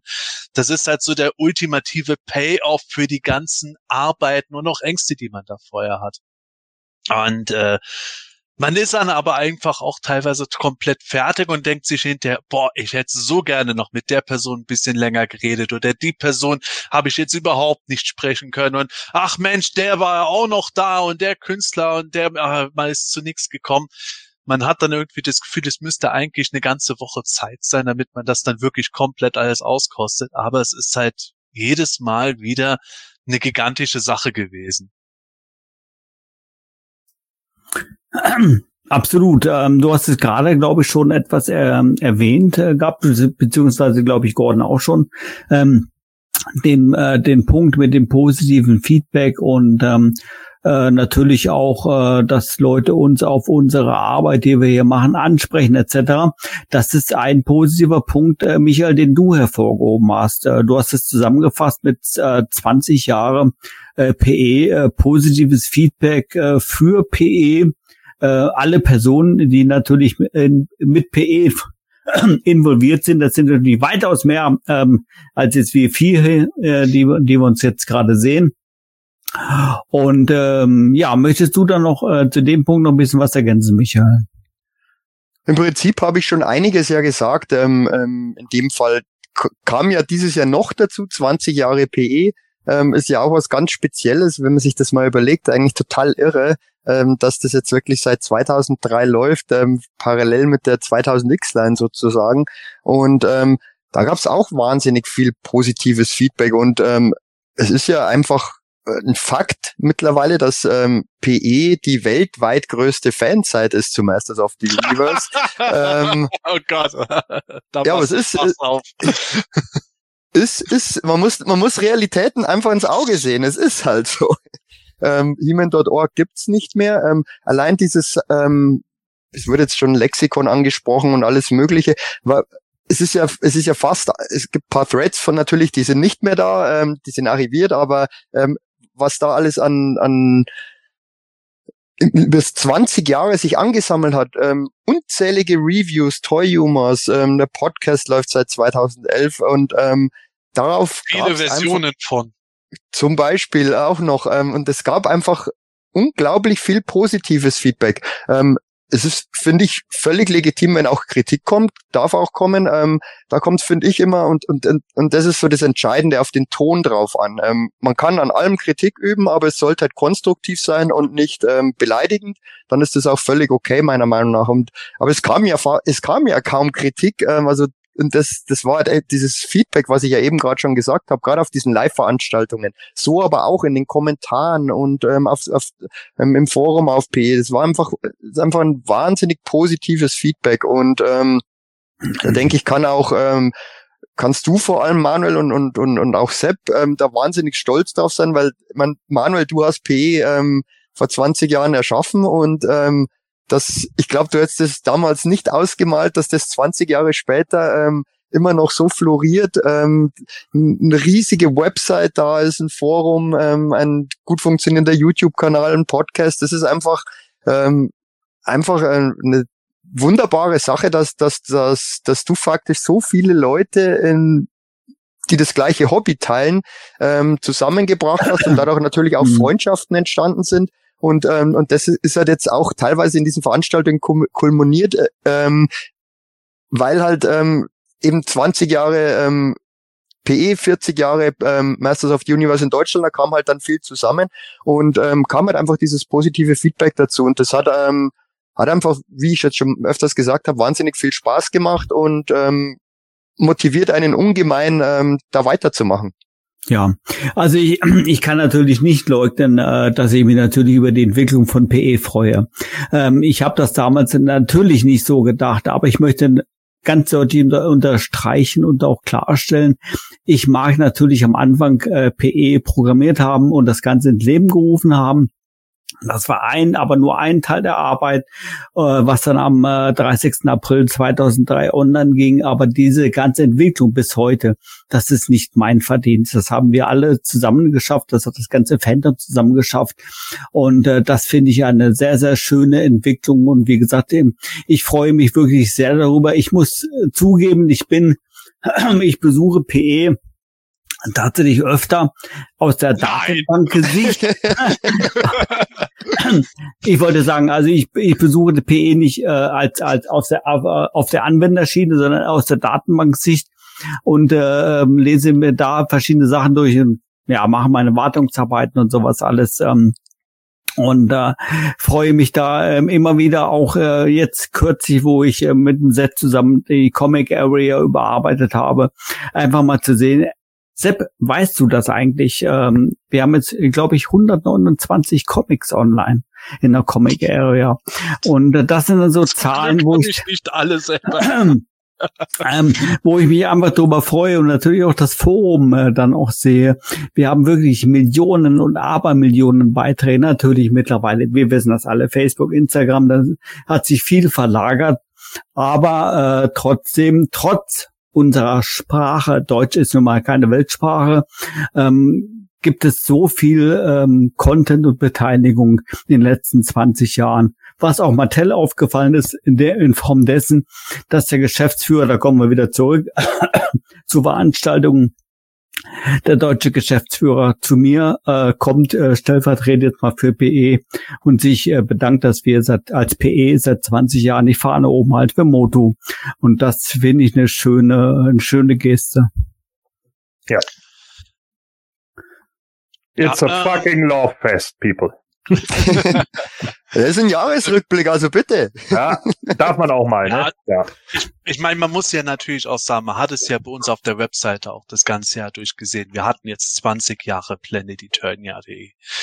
Keine alte Sau von uns hätte irgendwann mal gedacht, Anfang der 2000er, dass wir äh, im Jahr 2023 hier irgendwo in dieser Runde sitzen und darüber reden, dass, was wir die letzten 20 Jahre da für ein Content gemacht haben. Das ist einfach auch irre, weil es einfach, es geht um Toys, Leute das, ist ein Hobby. Man hat mit äh, in den 20ern gedacht, oh ja, das ist irgendwie ganz witzig und äh, wenn man 30 ist, dann äh, hat man irgendwie mit den mit ernsteren Dingen zu tun. Ja, am Arsch die Räuber. Jetzt sitzen wir alle hier gemeinsam, wir vier, ihr Hörer, ihr Zuschauer. Und das ist einfach dieses Jahr natürlich eine sehr schöne Sache gewesen. Auch da wieder, natürlich haben wir live extrem positives Feedback bekommen, was toll ist, aber auch äh, digital. Und äh, natürlich kann und soll man auch kritisieren, wenn man etwas nicht gut findet. Ich meine, ich finde jeden Scheiße, der was kritisiert.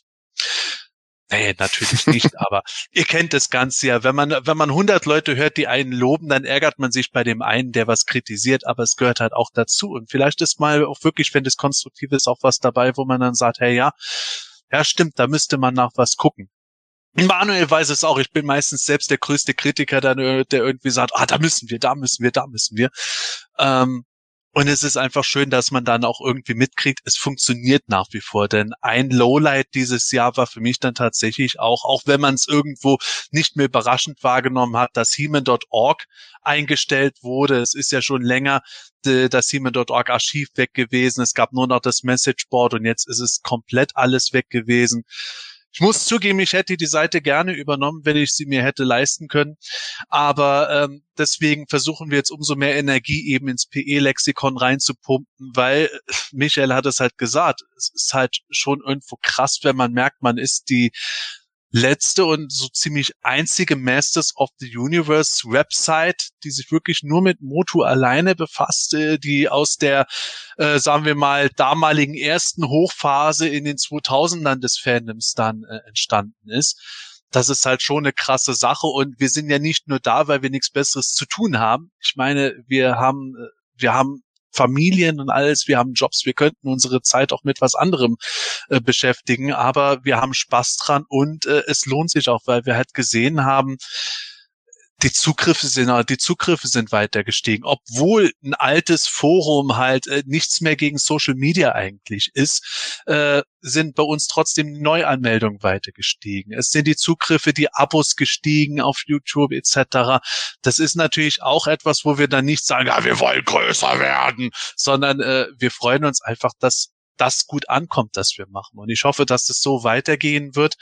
Und äh, wenn es dann halt eben negative Nachrichten gibt, wie das halt äh, die ganzen klassischen Websites zugemacht haben, freue ich mich halt, dass wir halt unser 20-jähriges feiern konnten, ohne uns zugleich Sorgen machen zu müssen, ob wir im nächsten Monat noch da sind. Wir sind so ein bisschen Italien mit der Powers of Grayskull Toyline.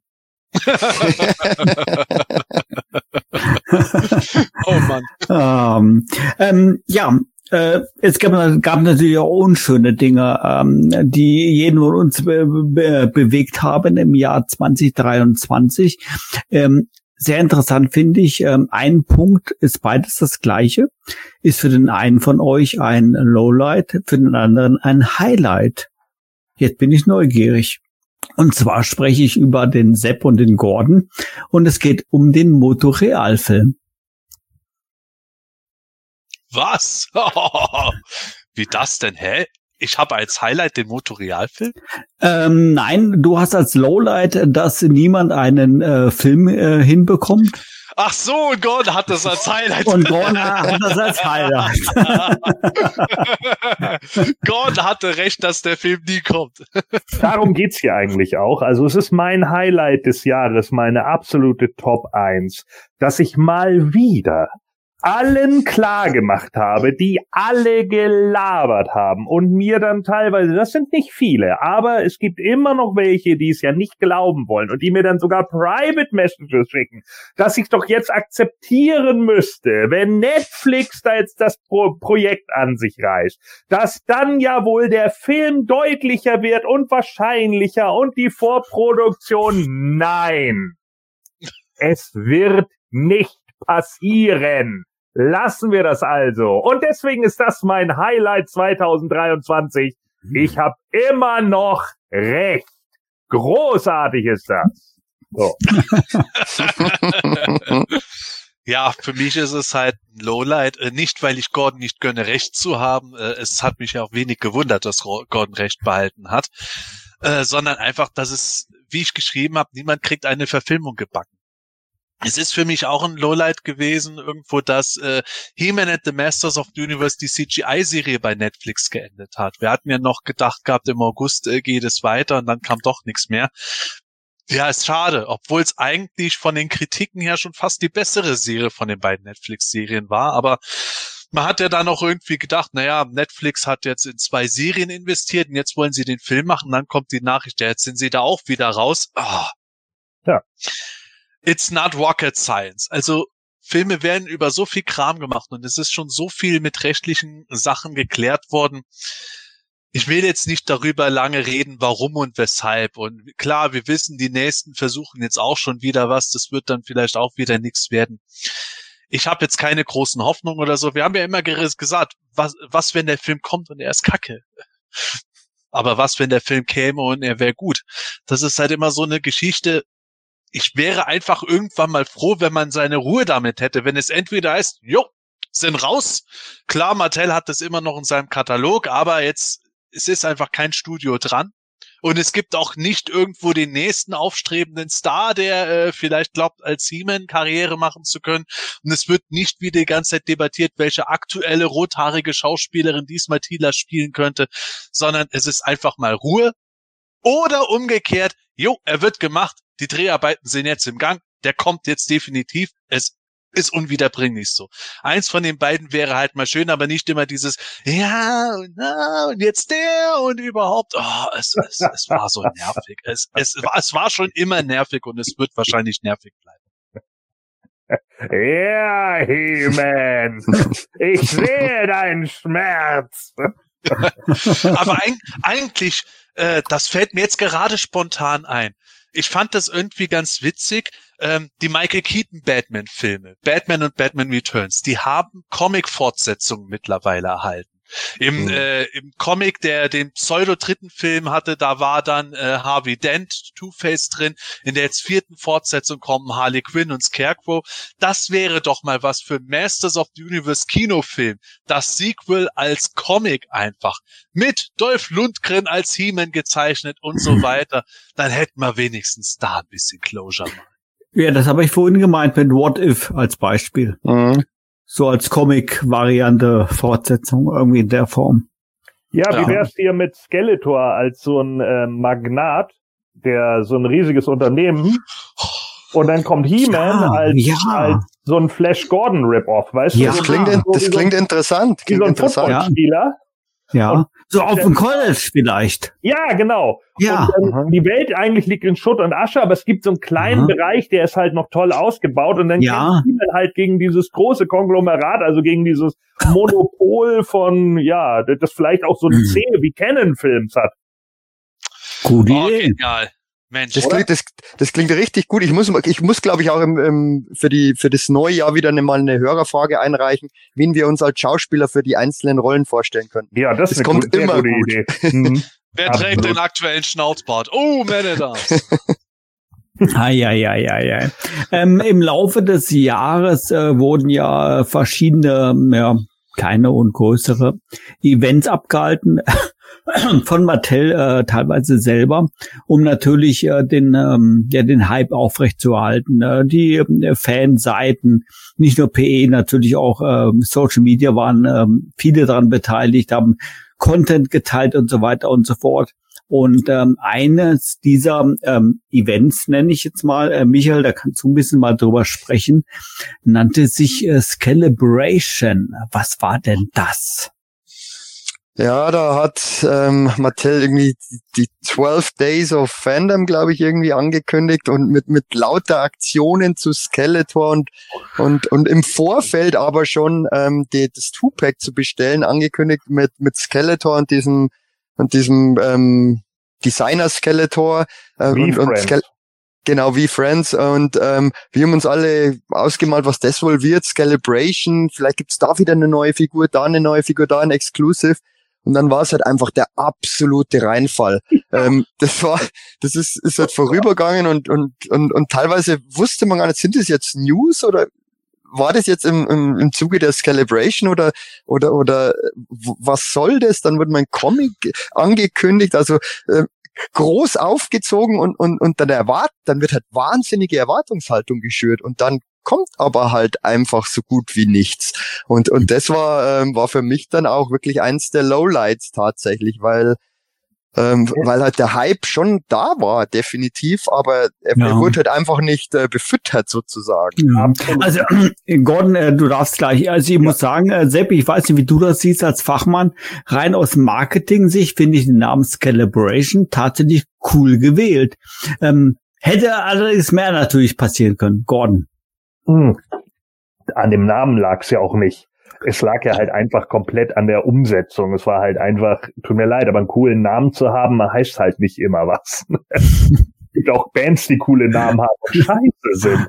So, also das ist, äh, das oder oder Filme oder wie auch immer. So, das ist halt immer genau das Problem. Ne? Ich sehe es genauso wie Michael. Calibration war halt ein Griff ins Klo.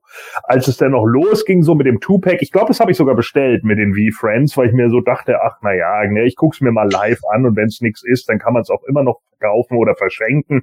Das ist ja gar kein Problem, das ist auch vollkommen in Ordnung. Aber ähm, danach kam ja nichts mehr und es war komplett unübersichtlich. Dann, dann haben da irgendwie Leute über, über Videos geredet und so, bis ich überhaupt mal diesen Kanal gefunden habe. Ey, da habe ich gedacht, alter, holy crap, so, das könnt ihr nicht verlinken auf eurer Seite ernsthaft. Das kriegt ihr nicht geschissen. Ihr seid eine Milliarden-Dollar-Company, so, und das kriegt ihr nicht geschissen, alles klar. Also ganz ehrlich, da läuft unser Social-Media-Wettbewerb aber deutlich besser als der von Mattel. Sorry. So, und das finde ich halt einfach, das war halt für mich einfach so eine Hardcore-No-Go und dann klicke ich hinterher auf das Video und das eine Video hat 4000 Aufrufe. Und ich habe gedacht, ihr seid Mattel und ihr habt Aufrufe von im, im, im Popelbereich bei dem ganzen. Funktioniert einfach überhaupt nicht. Und das war halt echt, echt, echt bitter. Also tut mir leid. Und was dann letzten Endes gekommen ist, wir haben uns ja alle Mögliche überlegt. Ne? So, ja, was könnte jetzt noch kommen? Was könnte man noch machen? Ach, ein bisschen Merchandise wäre bestimmt ganz cool. Vielleicht kommt ja jetzt auch noch irgendwas. Wir haben, glaube ich, da noch spekuliert, irgendwie, ja, jetzt Celebration. Ne? Jetzt könnte man den Disco-Skeletor bringen oder irgendwas. Origins 4-Pack. Zum Beispiel. Genau. Und was kam? Nothing! Und deswegen ist das absoluter Flop 2023. Cooler Name und der Rest war alles. Ja, ist leider so gewesen. Da kann man gar nicht so viel anfügen, was das Ganze betrifft. Ich meine, dass ein Social Media Account von einem Unternehmen nicht besonders viel reißt, ist vielleicht auch gar nicht mal so äh, überraschend, weil ich sag ja auch immer, ey, Fan von der Firma zu sein, finde ich immer schwierig. Ähm, vor allem, wenn es halt ein großer Konzern ist, das sind halt nicht mehr die sympathischen drei Leute, die da irgendwo in der Garage irgendwo mit äh, Feuer und Elan irgendwas machen, sondern es ist halt einfach ein Konzern. Und egal, was für äh, vermeintlich spritzige ähm, Social Media Guys du äh, und Girls du dahinter hast, das ist immer schwierig. Aber trotzdem, Gordon sagt es richtig, da hätte man schon einiges mehr machen können. Vor allem die Scalibration war halt inhaltsleer. Das war halt typisch Ami-Style over Substance, halt rein, reines Shell-Life. Ähm, die Schale mit dem coolen Namen ist das eine, aber man hätte es halt wie im Feuer auch schön befüllen müssen. Oder wie Ninja vielleicht. Ah ja, Social Media Ninjas, genau. das ist ein Insider zwischen Manuel und mir. Ähm, das sind einfach Sachen, ich bin ja auch jetzt nicht gerade irgendwo auf Social Media dermaßen unterwegs. Michael ist da. Der ist irgendwie der Social Media Halbgott äh, gefühlt. Jeden Tag hat er irgendwie coole Sachen dabei. Ich muss zugeben, ich habe mich die letzten Wochen zunehmend aus Social Media herausgezogen, weil es einfach irgendwo für mich immer anstrengender wurde. Irgendwo, ah, das noch gucken und das noch gucken und ah, sich was zu überlegen, was kann man denn jetzt eigentlich posten, dass überhaupt irgendeinen interessieren würde das ist einfach nicht so ganz meine Welt dabei. Ich schreibe halt lieber meine Reviews und mache meine Unboxing-Videos und red mit irgendwie drei Spinnern äh, live äh, im Livestream. Aber äh, jedem das seine. Es gehört halt irgendwo dazu und von einem Konzern muss man einfach auch erwarten, dass über Social Media was Gutes läuft. Es ist einfach schade gewesen, dass sie halt gesehen haben, im Vorjahr ist das so gut gelaufen mit ihren Social Media Aktionen und dieses Jahr ist es schlecht gelaufen. Dabei möchte ich aber auch nicht verschweigen, dass ich natürlich auch zugleich glücklich war, dass äh, wir auch von Mattel teilweise halt doch durchaus positive Sachen erhalten haben, wie eben dass wir den Spring-Katalog präsentieren konnten. Im Frühjahr äh, konnten wir auch das Sommer- oder Sommer-Winter-Programm 2023 präsentieren. Gut, irgendwo in Südamerika gibt es immer irgend oder Lateinamerika gibt es immer einen, der eine halbe Stunde Feuer spoilen muss, um ein paar Klicks mehr zu haben, aber es ist einfach so.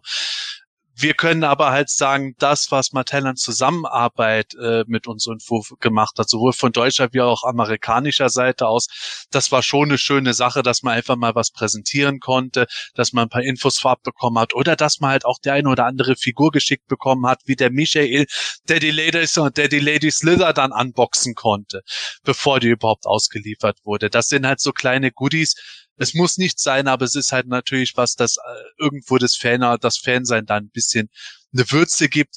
Genauso wie ich halt nach wie vor ungeheuer dankbar und froh bin, dass äh, ich zusammen mit dem Welt der Meister Magazin und dem Dudel Dieter Dumpflo äh, das Werbeheft fürs, äh, ja, das jetzt rauskommt, machen konnte. Übrigens, dieses Wochenende auf der Comic-Con in Stuttgart soll es das auch geben. Haltet mal Ausschau, vielleicht liegt es wirklich da aus. Das sind einfach coole Sachen dabei. Aber Social Media muss dann halt doch auch ein bisschen besser laufen von deren Seite aus. Da haben sie es dann eher hingekriegt, wie dass sie diese Boxarts dann präsentiert haben von dem äh, Michael, wie hieß er nochmal, der das von Mattel da immer macht, der Packaging Designer? Der Roy äh, Juarez, Juarez, ähm, ich weiß nicht, wie man den ausspricht, aber der, der hat das echt immer ganz cool gemacht und, und, und dann immer, immer wieder auf dem Social Media Account ähm, die, die neuen Artworks präsentiert und es wäre ja eigentlich wirklich nicht so schwer gewesen. Ähm, ich glaube sogar, dass dieses Skeletor und ähm, wie Friends Tupac nicht mal Teil der Celebration war. Das gab es nämlich schon davor. Ähm, und und es, man hätte man hätte da schon ein paar Kniffe machen können, um, um das quasi ähm, besser zu präsentieren, wenn, weil das wäre ja, ist ja eigentlich das Highlight gewesen oder wäre das Highlight gewesen, der Calibration, dieses Two-Pack, würde ich jetzt mal sagen. Auch wenn das viele nicht so gut fanden. Aber das war einfach von der, von der Umsetzung etwas ungeschickt. Ansonsten stimme ich dir aber zu, dass, dass natürlich ähm, die Sachen, die, ähm, die da gekommen sind mit der Lady Slither und so, das war und und ja. und und auch ähm, das Motherboard und so weiter eine, eine, eine schöne Aktion war von Mattel, ganz klar. Also nochmal zusammenfassen. Wir reden jetzt hier tatsächlich über die Scalibration. Das alles andere kritisieren wir ja gar nicht, haben wir jetzt ja gerade lobend ja, ja, erwähnt, ja. also, ne? Ja, ja, eben drum genau, wollte ich den Kontext ein bisschen bringen. Ja, genau.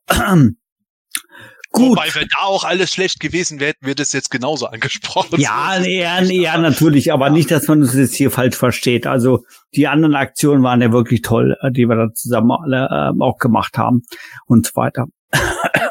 Gut, ähm, ich, ich sehe jetzt hier noch ähm, ein, zwei Punkte, die man, glaube ich, so ein bisschen ähm, zusammenfassen kann. Ähm, zum Beispiel äh, schreibt der Michael für ihn ein Highlight, viele neue tolle Moto-Toys und zum Beispiel auch äh, tolle deutsche Customs. Und äh, der äh, Sepp schreibt beispielsweise hier äh, qualitative Ver Verbesserung der Toys, besonders bei Masterverse. Und der Gordon schreibt Origins scheiße. Äh, nee, so Wort, Wort, Wort würde nicht drin. Entschuldigung, habe ich mich verlesen. Du hast geschrieben, die Filmation Origins, äh, die ja durchaus neu sind, die sind nicht so dein Fall. Vielleicht können wir diese drei, drei Punkte irgendwie mal so ein bisschen zusammenfassen. Bitte sehr. Ja, ich kann ja einmal kurz anfangen, warum ich das geschrieben habe. Ähm, ich habe Filmation Origins bei mir auf der Lowlight-Liste ganz einfach deshalb, ist so ultra langweilig finde. Es ist immer dasselbe. Es ist wirklich immer wieder, wir haben jetzt das durch, jetzt kommen die ganzen Charaktere nochmal mit weniger Details. Ich kann, tut mir leid, ich kann, das kann ich einfach nicht mehr. Das ist mir zu boring und ihr wisst, ich bin nicht so der Fan vom Filmation Cartoon. Ja, ich habe ihn hier zu Hause, ich habe ihn auch hier bei mir in der, in der Box stehen, die ist mir mal geschenkt worden und das ist auch in Ordnung. Ich glaube, ich habe einmal in die Box, wenn überhaupt, reingeguckt. So, es ist einfach nicht mein Cartoon. Ich verstehe aber natürlich, warum man auf diesen Zug jetzt aufspringt, weil Filmation nun mal einfach das Zugpferd in den USA war und die USA sind halt der Hauptmarkt. Nur, für mich persönlich, ich persönlich finde die Filmation Origins mega langweilig und ich habe für mich einfach nur das Positive daraus gezogen. Ich spare Kohle ab jetzt. Das hat sonst nichts mit äh, den Figuren zu tun. Äh, außer ein anderen Bereich, äh, äh, den ich auch noch als Lowlight, was die Figuren anging, angesprochen habe, aber da kommen wir dann gleich zu. Ja, dann steige ich doch da gleich mit ein. Also ähm, ich sammle ja jetzt die Cartoon Collection, würde sie ja. aber jetzt, ja, ich finde die ganz gut gemacht, aber ich würde sie jetzt nicht als Highlight äh, der Toys bezeichnen. Aber es kamen halt einfach so wahnsinnig viele gute Toys raus. Ähm, ja. Sei es äh, bei Masterverse, ähm, speziell die New Eternia Line wird meiner Meinung nach immer besser. Ähm, auch bei den Origins kam unglaublich viel raus, ähm, was mir sehr, sehr gut gefallen hat. Da waren tolle Figuren dabei. Beim Mondo gab es super Sachen. Und du hast das ja angesprochen. Ähm, ich habe jetzt das mal als Customs beschrieben, aber generell ähm, ist es für mich auch wirklich ein absolutes Highlight äh, und wird vielleicht jetzt wieder so ein Lovefest, wie der Gordon gesagt hat, aber ich finde, das gehört einfach auch da rein ähm, weil speziell auf die, aus, auf, auf die Künstler und, und in diesem Kontext ähm, agierenden Personen aus, aus Deutschland bezogen ist, weil da einfach unfassbar viel kommt. Ähm, sei es jetzt ähm, Customizer wie, wie der Mario Madosa Customs, muss ich einfach jetzt paar nennen, die einfach unglaublich gute Customs machen. Der Jürgen und der Carsten, ähm, Meister Ölli und Poking Joe 78, die, die ähm, von denen ich auch paar Customs haben haben darf, ähm, die auch diese tolle Aktion mit der Green Goddess, für die, da war ich auch selbst äh, mit der Idee zumindest beteiligt, die der Simon Solter dann bekommen hat auf der, auf der Grayscale-Con. Es war einfach ein toller Moment. Ähm, wo man bei den nächsten deutschen Künstlern, Werner Simon Solter ist sowieso äh, one of a kind, also ist einfach Wahnsinn. Genauso wie der Simon Eckert, wenn man jetzt bedenkt, der macht jetzt die, der macht die Artworks für, für die Figuren, für Masterverse-Figuren, ist für mich ein absolutes Highlight. Ähm, ähm, und dann kennt man die auch noch und dann ist es auch noch so ein netter Typ. Ähm, das ja, ist doch auf die Spitze. Und er ist auch noch nett. Ja, und, und wir haben ja mit ihnen, ich glaube, es dürfte 23 gewesen sein, oder? Dass die bei uns im Podcast waren. Oder war das letztes Jahr? Ich weiß es nicht mehr, aber ich, die waren ja in der Sendung. Ich glaube, das war dieses Jahr. Dieses war, Jahr, ja. War auch für mich, habe ich jetzt eigentlich gar nicht hier reingeschrieben, aber passt da rein. Ähm, war eine ja, absolute Highlight. schwimmen die Jahre schon. Ja, war eine absolute Highlight-Sendung für mich. Dann das aktuelle Custom, wo ich jetzt gerade ein Video dazu gemacht habe, zu dem ähm, vom, vom Aaron in Kombination mit dem Olli und, und dem Albert Hulm, der auch für die ähm, EHPA Comics schon Cover gemacht hat, äh, mit dem Slime Pit He-Man, dann sowieso die Artefakte der Macht, die seit Jahren zusammen mit Moto Fanfiction and Friends auch immer ähm, geniale Projekte machen. Wenn man sich das mal überlegt, was, was da alles aus dem deutschen Fandom kommt, ähm, da, da würde ich glaube nicht, dass es das irgendwie ähm, in einem anderen Land, selbst in den USA nicht gibt in dem Ausmaß. Dann, dann, dann zu sagen, Sepp hat es ja vorangesprochen, Welt der Meistermagazin, ähm, sind lauter so Sachen, die, die einfach aus meiner Sicht wirklich, wirklich richtig großartig sind.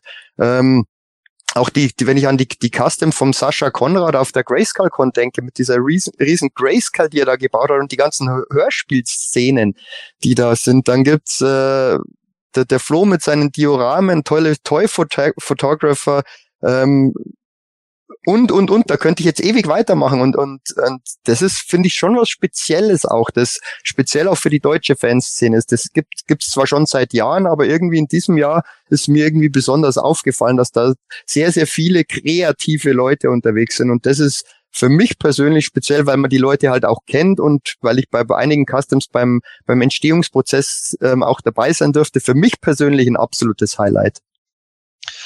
Das ist aber auch schon immer äh, so ein Ding gewesen, was sogar im internationalen Masters-Fandom äh, in den 2000er Jahren schon aufgefallen ist. Das hat der Welt Staples sogar mal irgendwie gesagt, irgendwie, ja, die deutschen Masters-Fans, die sind irgendwie so kreativ und machen immer irgendwas. Ich meine, das ist wir müssen nicht drüber reden. Wir sehen das heute international auch sehr verstärkt. Auch in vielen anderen Ländern werden viele geile Sachen gemacht. Ja. Aber man merkt halt schon, wie sich äh, das entwickelt hat von irgendwie ja ein bisschen Figürchen umbemalen äh, zu eben, wie du gesagt hast, dann hauen die da Customs raus, die komplett neu gegossen sind und auch wirklich aussehen, als könnten die so erschienen sein offiziell. Das ist halt schon eine na, krasse Nummer. Oder eben andere Leute wie das Weltmeister-Magazin, die, Be die beiden Simons oder auch ich, äh, die damit äh, Sachen plötzlich offiziell irgendwas wirklich machen können, die vorher äh, eher Fansachen gemacht haben oder auch die Retro-Fabrik. Jetzt kommt ja. nächste, nächstes Jahr kommt eine motherfucking Hörspielserie, Alter!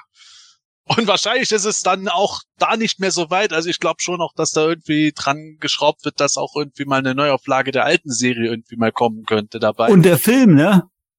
Ja! Und Nein. das Momentum wieder rausmachen. Nein. Alles gut. Also, da ist ja, Manuel ist eigentlich das perfekte Beispiel mit seinem Einwerfen, the sky is the limit irgendwie, wenn es so um den Fan-Einsatz geht und äh, das ist einfach eine schöne Sache. Wir müssen nicht drüber reden. Irgendwann ist es auch wieder vorbei und das wird wieder abebben. Es sind immer irgendwelche Wellenbewegungen. Aber was da irgendwie passiert, das ist halt schon geil. Ich muss nur an der, der Stelle noch mal kurz sagen, Michael, du hast gerade jemanden erwähnt, der Albert Hulm. Ähm, das, ja. Da habe ich immer noch so ein ultra schlechtes Gewissen, als ich den EH-Band mit seinem Cover irgendwo im Video vorgestellt habe, weil ich seinen Namen komplett falsch gesprochen habe, mit einem ähnlich klingenden Namen von dem PE-Facebook-Kommentator irgendwo komplett verwechselt. Und dann habe ich das Cover auch, glaube ich, nicht ganz so positiv gefunden. Ich glaube, der denkt sich auch, mein Gott, ist das ein Idiot. Okay, ist nicht der Einzige, der das denkt, aber das war für mich dann auch wieder so eine Geschichte, wo ich mir gedacht habe, Alter, unfassbar. Aber das ist dann auch wieder was. Irgendwann werde ich dem vielleicht auch mal bei einem Live-Event über den Weg laufen, dann werde ich sagen, hey, nicht schlagen. Es tut mir leid.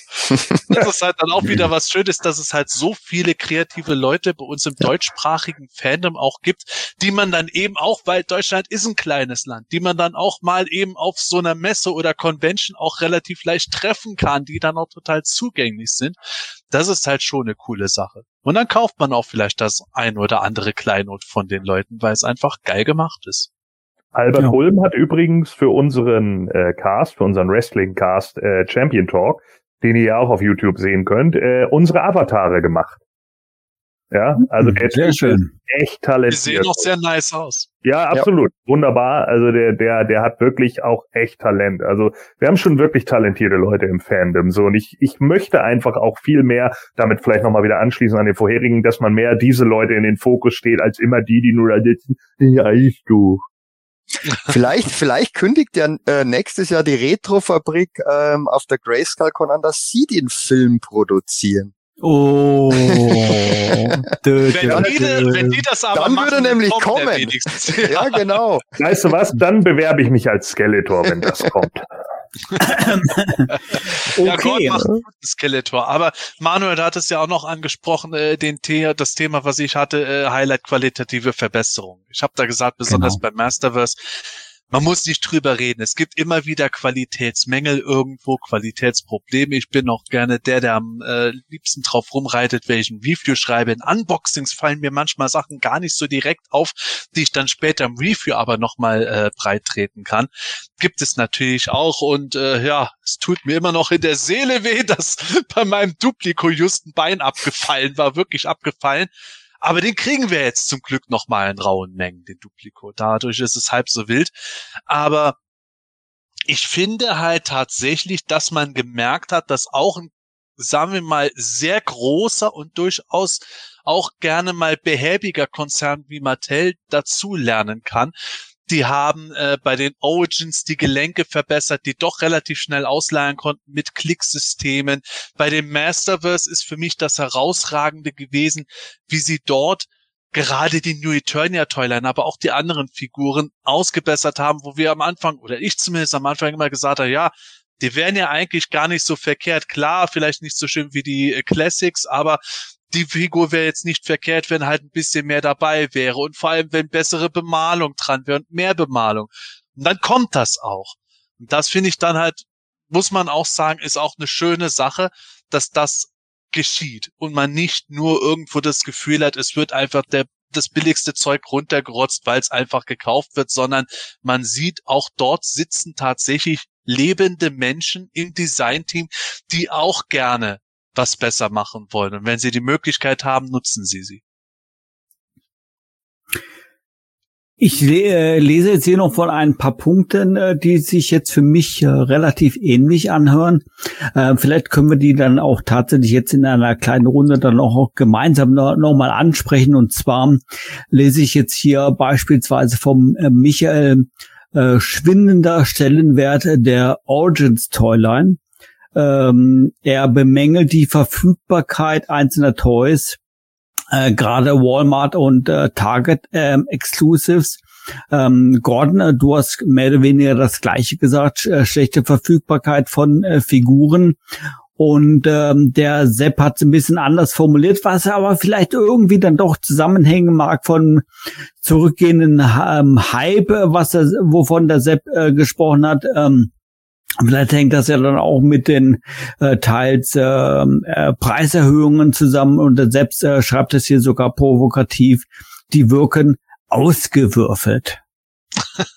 Ja. Ich fange einfach mal kurz an, wenn es für euch okay ist. Klar. äh, weil das jetzt etliche von meinen Punkten betrifft. Also bei meinen Lowlights äh, spürbarer Rückgang des Hypes, Preise zunehmend höher, teilweise mit dem Würfel äh, kalkuliert.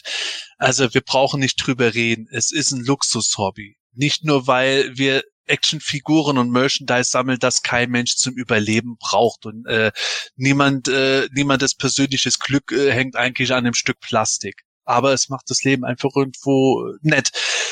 Trotzdem müssen wir schon einiges bezahlen und natürlich ist den Herstellern auch klar, dass sie nicht mehr Eltern von achtjährigen Kindern was verkaufen müssen, sondern 40-jährige Sammler mit Vollzeitjobs, die im Leben meistens schon gesetzt sind, was verkaufen. Das merkt man auch und das ist halt immer überall so da und wir wissen es, wir haben dieses Jahr oft genug drüber geredet, Preise steigen auch in allen Bereichen. Nichtsdestotrotz äh, hat man schon teilweise das Gefühl, wenn man dann sieht, wie etwas sehr nah an den UVPs angeboten wurde im Laden und dann zwei Wochen später ist es stark reduziert. Das liegt nicht alleine daran, dass es sich nicht verkauft, sondern das ist halt schon ein Marketingkonzept dahinter.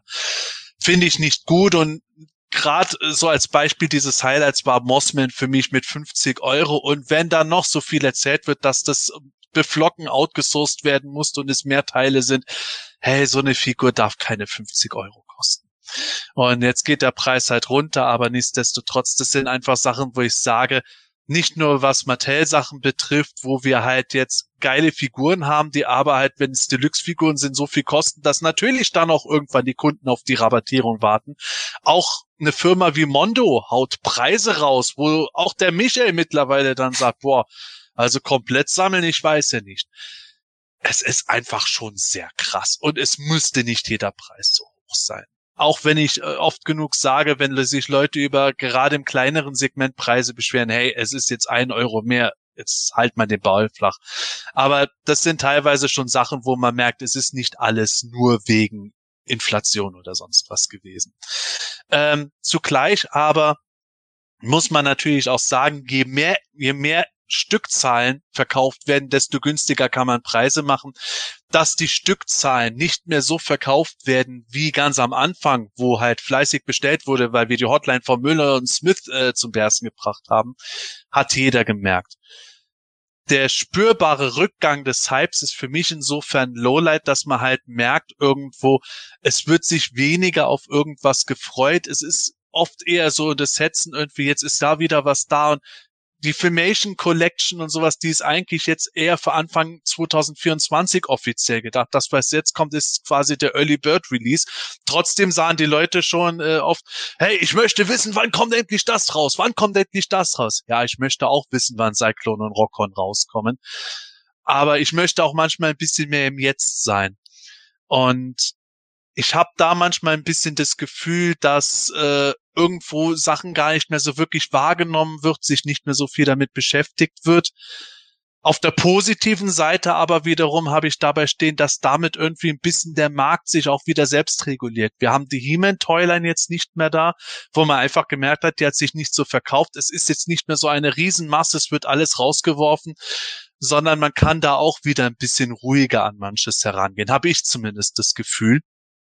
Und äh, man hat halt nicht mehr dieses Hotshotting drin, dass auch nicht mehr irgendwie so viele Leute kommen und sofort alles unbedingt haben müssen, sondern auch mal ein bisschen mehr Ruhe in das Ganze kommt, wodurch man auch wirklich merkt, wie steht der Markt, wie steht die Branche, wie steht äh, das Fandom, wie stehen die Masters of the Universe eigentlich wirklich da weil das haben wir schon gerade in der Corona-Zeit gehabt. Das ist schon sehr krass in Höhen gestiegen, auch mit Preisen für ältere Toys, die jetzt wieder zurückgehen auf ein Niveau, wo man sagt, ja, okay, jetzt explodiert nicht mehr alles. Also da muss ich jetzt schon wirklich reingrätschen, weil ich muss schon alles sofort haben. äh, nö, aber ich, ich stimme dir da schon zu mit den Preisen.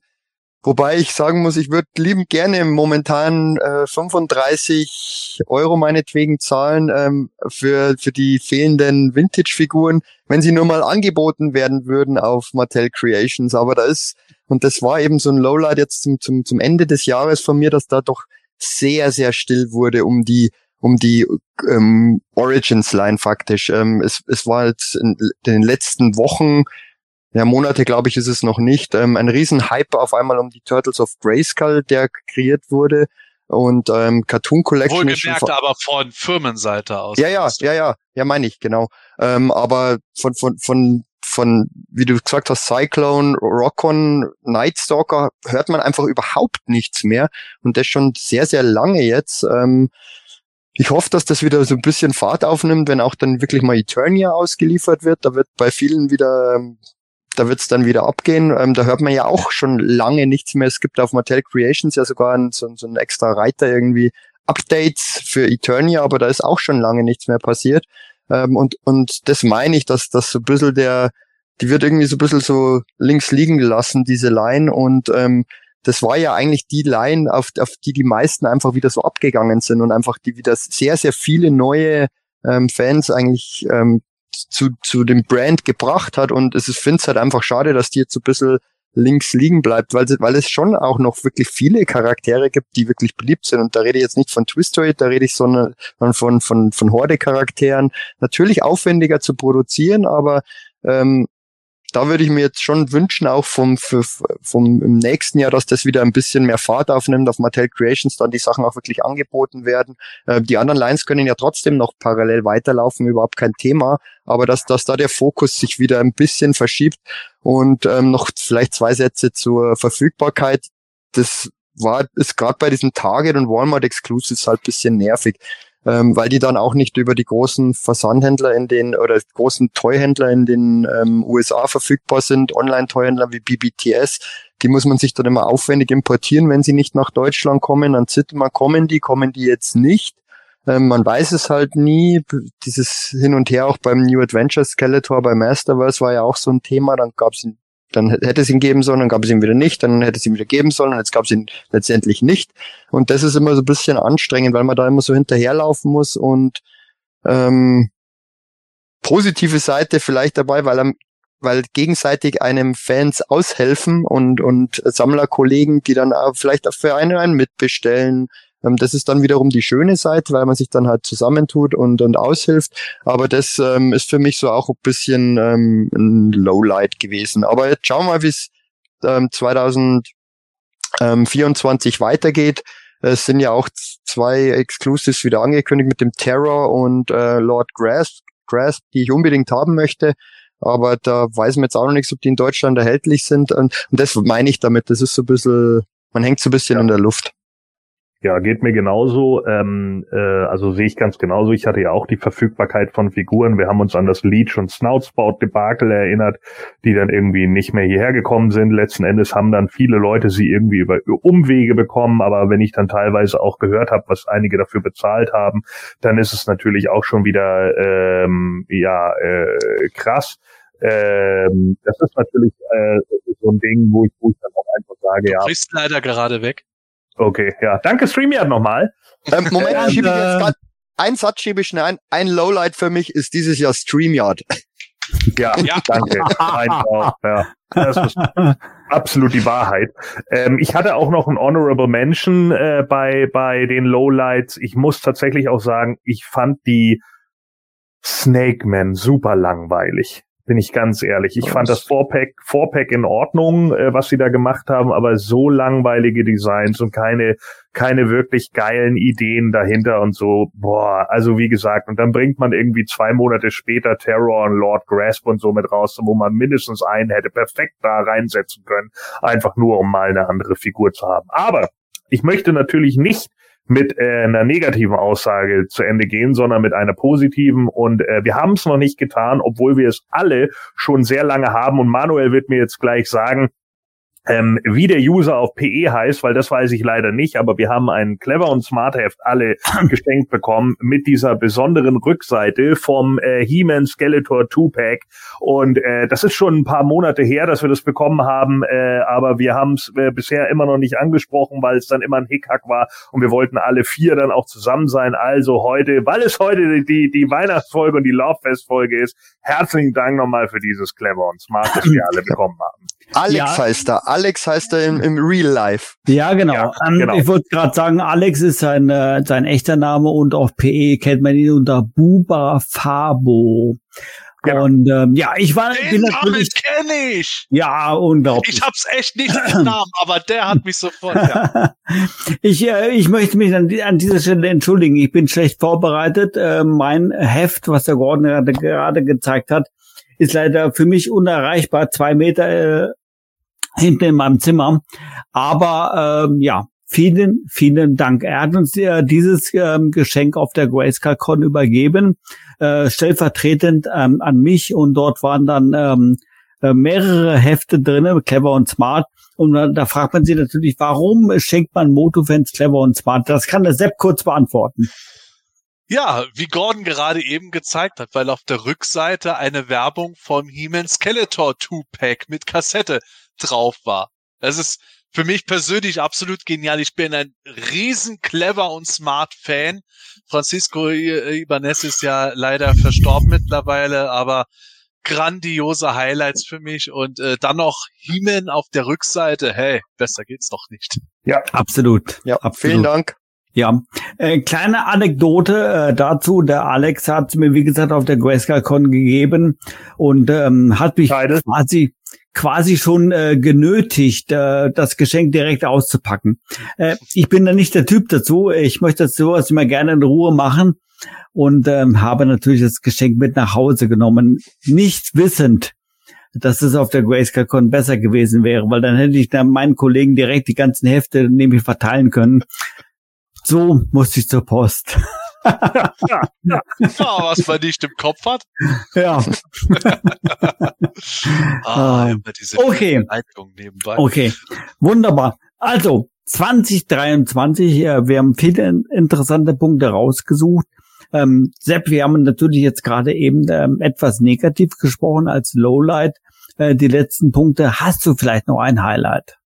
Ja, natürlich, die Turtles of Grayskull. Die Toyline, auf die alle gewartet haben. Äh, ja. Also, mach's gut, tschüss und bis dann. ähm, dazu nur kurz gesagt, für viele ist es, glaube ich, jetzt in den letzten Monaten vielleicht nicht das Lowlight gewesen, aber natürlich schon eine Enttäuschung gegenüber dem. Wir haben auch selber drüber geredet, äh, dass wir jetzt bisher immer noch nichts von den schon angekündigten Vintage-Artikeln für nächstes Jahr auf Mattel Creations gehört haben, beziehungsweise dass wir sowas wie Walkhorn, Cyclone und Co. jetzt bei Mattel Creations holen müssen, aber dann kommt scheinbar den Einzelhandel Turtles of Grayskull und das auch noch mit einem scheinbar ordentlichen Budget, wenn man die ganzen Teile sieht. Ich muss dabei sagen, der positive Spin für mich persönlich ist halt, auch wenn ich nicht alle Designs gut finde, für mich ist es wieder so eine reine Spaß-Toyline, wo ich da einfach sage, das ist so für das Spielkind in mir. Aber ich bin, als ich darüber nachgedacht habe, für diese Folge drauf gekommen, dass eigentlich doch das Positive ist. Auch wenn nicht immer das rauskommt, was man selber mag, haben wir dieses Jahr als Highlight doch sehr viele geile Toys bekommen, finde ich.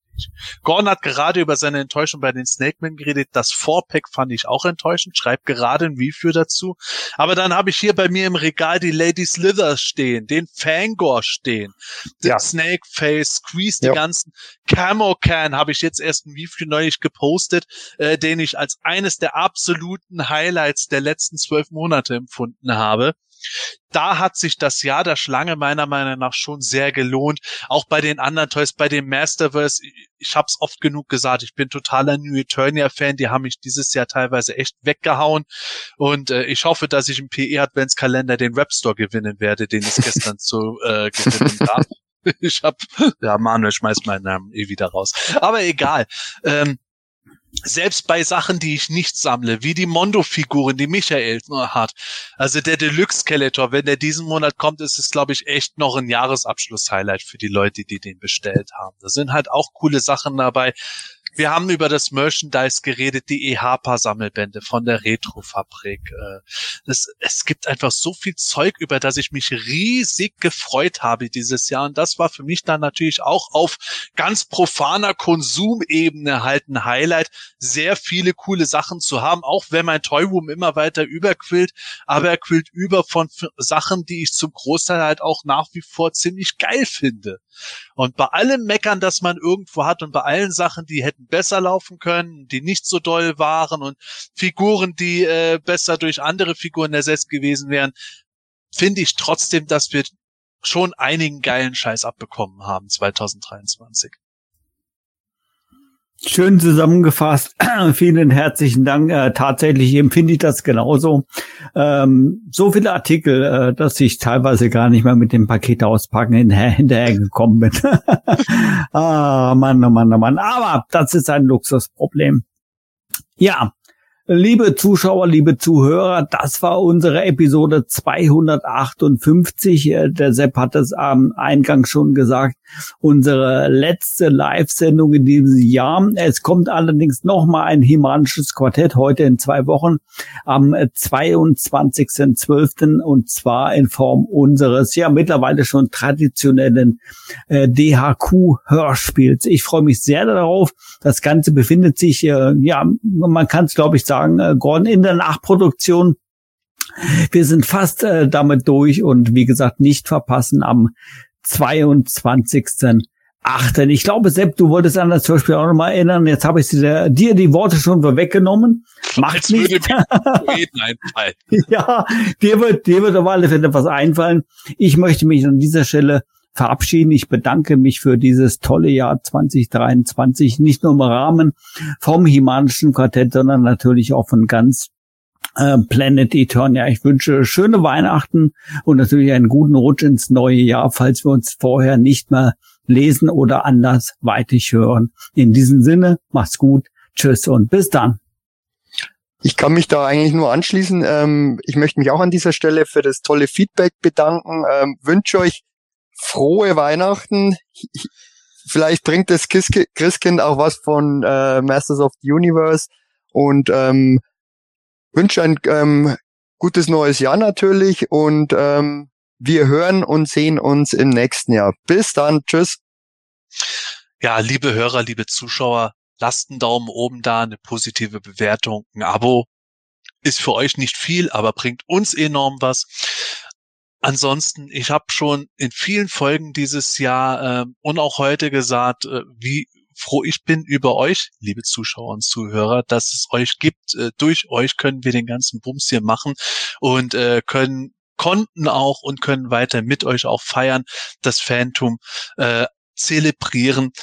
Was ich aber an dieser Stelle jetzt noch sagen möchte, ist äh, zum Jahres, fast Jahresabschluss ein großer Dank auch an meine Co-Hosts natürlich. An erster Stelle erst einmal den Michel und den Matthias, die vertretungsweise uns äh, bei einigen Folgen dieses Jahr geholfen haben, weil es war wirklich nicht leicht für uns äh, vier zusammenzukommen teilweise und die haben äh, kongenial uns jeweils dabei ersetzt. Großartig. Vielen Dank an euch beide. Wir hören euch im Hörspiel am 22.12. Vielen Dank natürlich an Marc und Miri vom Weltmeister Magazin und den Flo fürs Werbeheft nochmal. Aber großen Dank Gordon, Michael und Manuel, dass ich bei euch sein durfte, dass ihr mit mir hier in diesem Podcast dieses Jahr zusammen wart. Es war gerade terminisch nicht immer leicht, aber wir haben uns sogar live noch öfter getroffen, als wir es äh, zehn Jahre zuvor geschafft haben. Unfassbar. Ja hat einfach riesig Spaß auch mit euch gemacht. Und ja, zu guter Letzt noch ein ganz besonderer Dank an dich, Manuel. Ohne dich gäb's das ja alles nicht. Bist ein echt feiner Kerl. Das sagt jeder, der dich kennt. Deswegen sollte man es auch oft genug erwähnen. Und das ist genug Schleimerei von mir für dieses Jahr. In diesem Sinne, tschüss, bis bald und gute Reise. So, ja, äh, natürlich an 5820 Abonnenten vielen Dank. Äh, frohe Weihnachten an euch alle. Ich hoffe, wir knacken dann zum äh, äh Anfang des nächsten Jahres dann die 6000. Lasst gerne auch mal einen Kommentar da. Das ist immer ganz gut für den Algorithmus.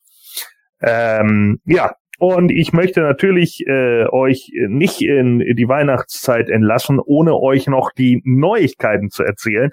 Denn ob ihr es glaubt oder nicht, äh, wie Sepp es ja gesagt hat, es kommt tatsächlich ein weiterer Comic auf uns zu. Allerdings äh, hat er nichts mit dem Motion Picture zu tun, sondern es geht ums Masters of the Multiverse und da geht's noch ein bisschen weiter. Und äh, es gibt eine neue Geschichte dazu, und zwar äh, hat das ein bisschen was mit Preturnia zu tun und so. Und He-Man als äh, Preturnia des Guys, He-Man fliegt halt hin und her und äh, trifft dann halt auf Titus und natürlich seinen Gegenspieler Megator. Und äh, dadurch, dass jetzt eben diese ganzen Multiversen dabei sind, kommt halt letzten Endes raus, dass Titus und Megator eigentlich Menschen sind ja, die über ein Dimensionsportal in die Welt von Eternia äh, geschleust wurden. Und äh, die Erdlinge sind halt nicht wie im Realfilm halt total klein oder sonst irgendwie was, sondern die Masters sind halt einfach total winzig gegen uns. Und deswegen sind halt äh, Titus und Megator halt ursprünglich halt ja Menschen gewesen, eben Riesen. Titus halt äh, da und Megator wurde halt verflucht und deswegen sieht er jetzt halt so komisch aus und keine Ahnung. Und irgendwann kommen sie halt in diese Welt der Menschen sind halt riesengroß. Und da treffen sie dann halt auch auf den Macher von Filmation.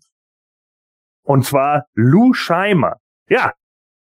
Force Wall Breaking, ob man es glaubt oder nicht. Und Lou muss dann seinen eigenen Helden helfen, hier äh, Skeletor, der versuchen will, sich diese Menschenrasse als Riesen unter, äh, also untertan zu machen, um dann Eternia zu rennen. Und äh, Lou Scheimer kommt dann mit nach Eternia. da habe ich gesagt, aber Mann, dann ist ja der Lou big. Oh. Oh Mann, oh Mann, oh Mann. Yes! Unfassbar. Das hemanische Quartett. Präsentiert von planeteternia.de.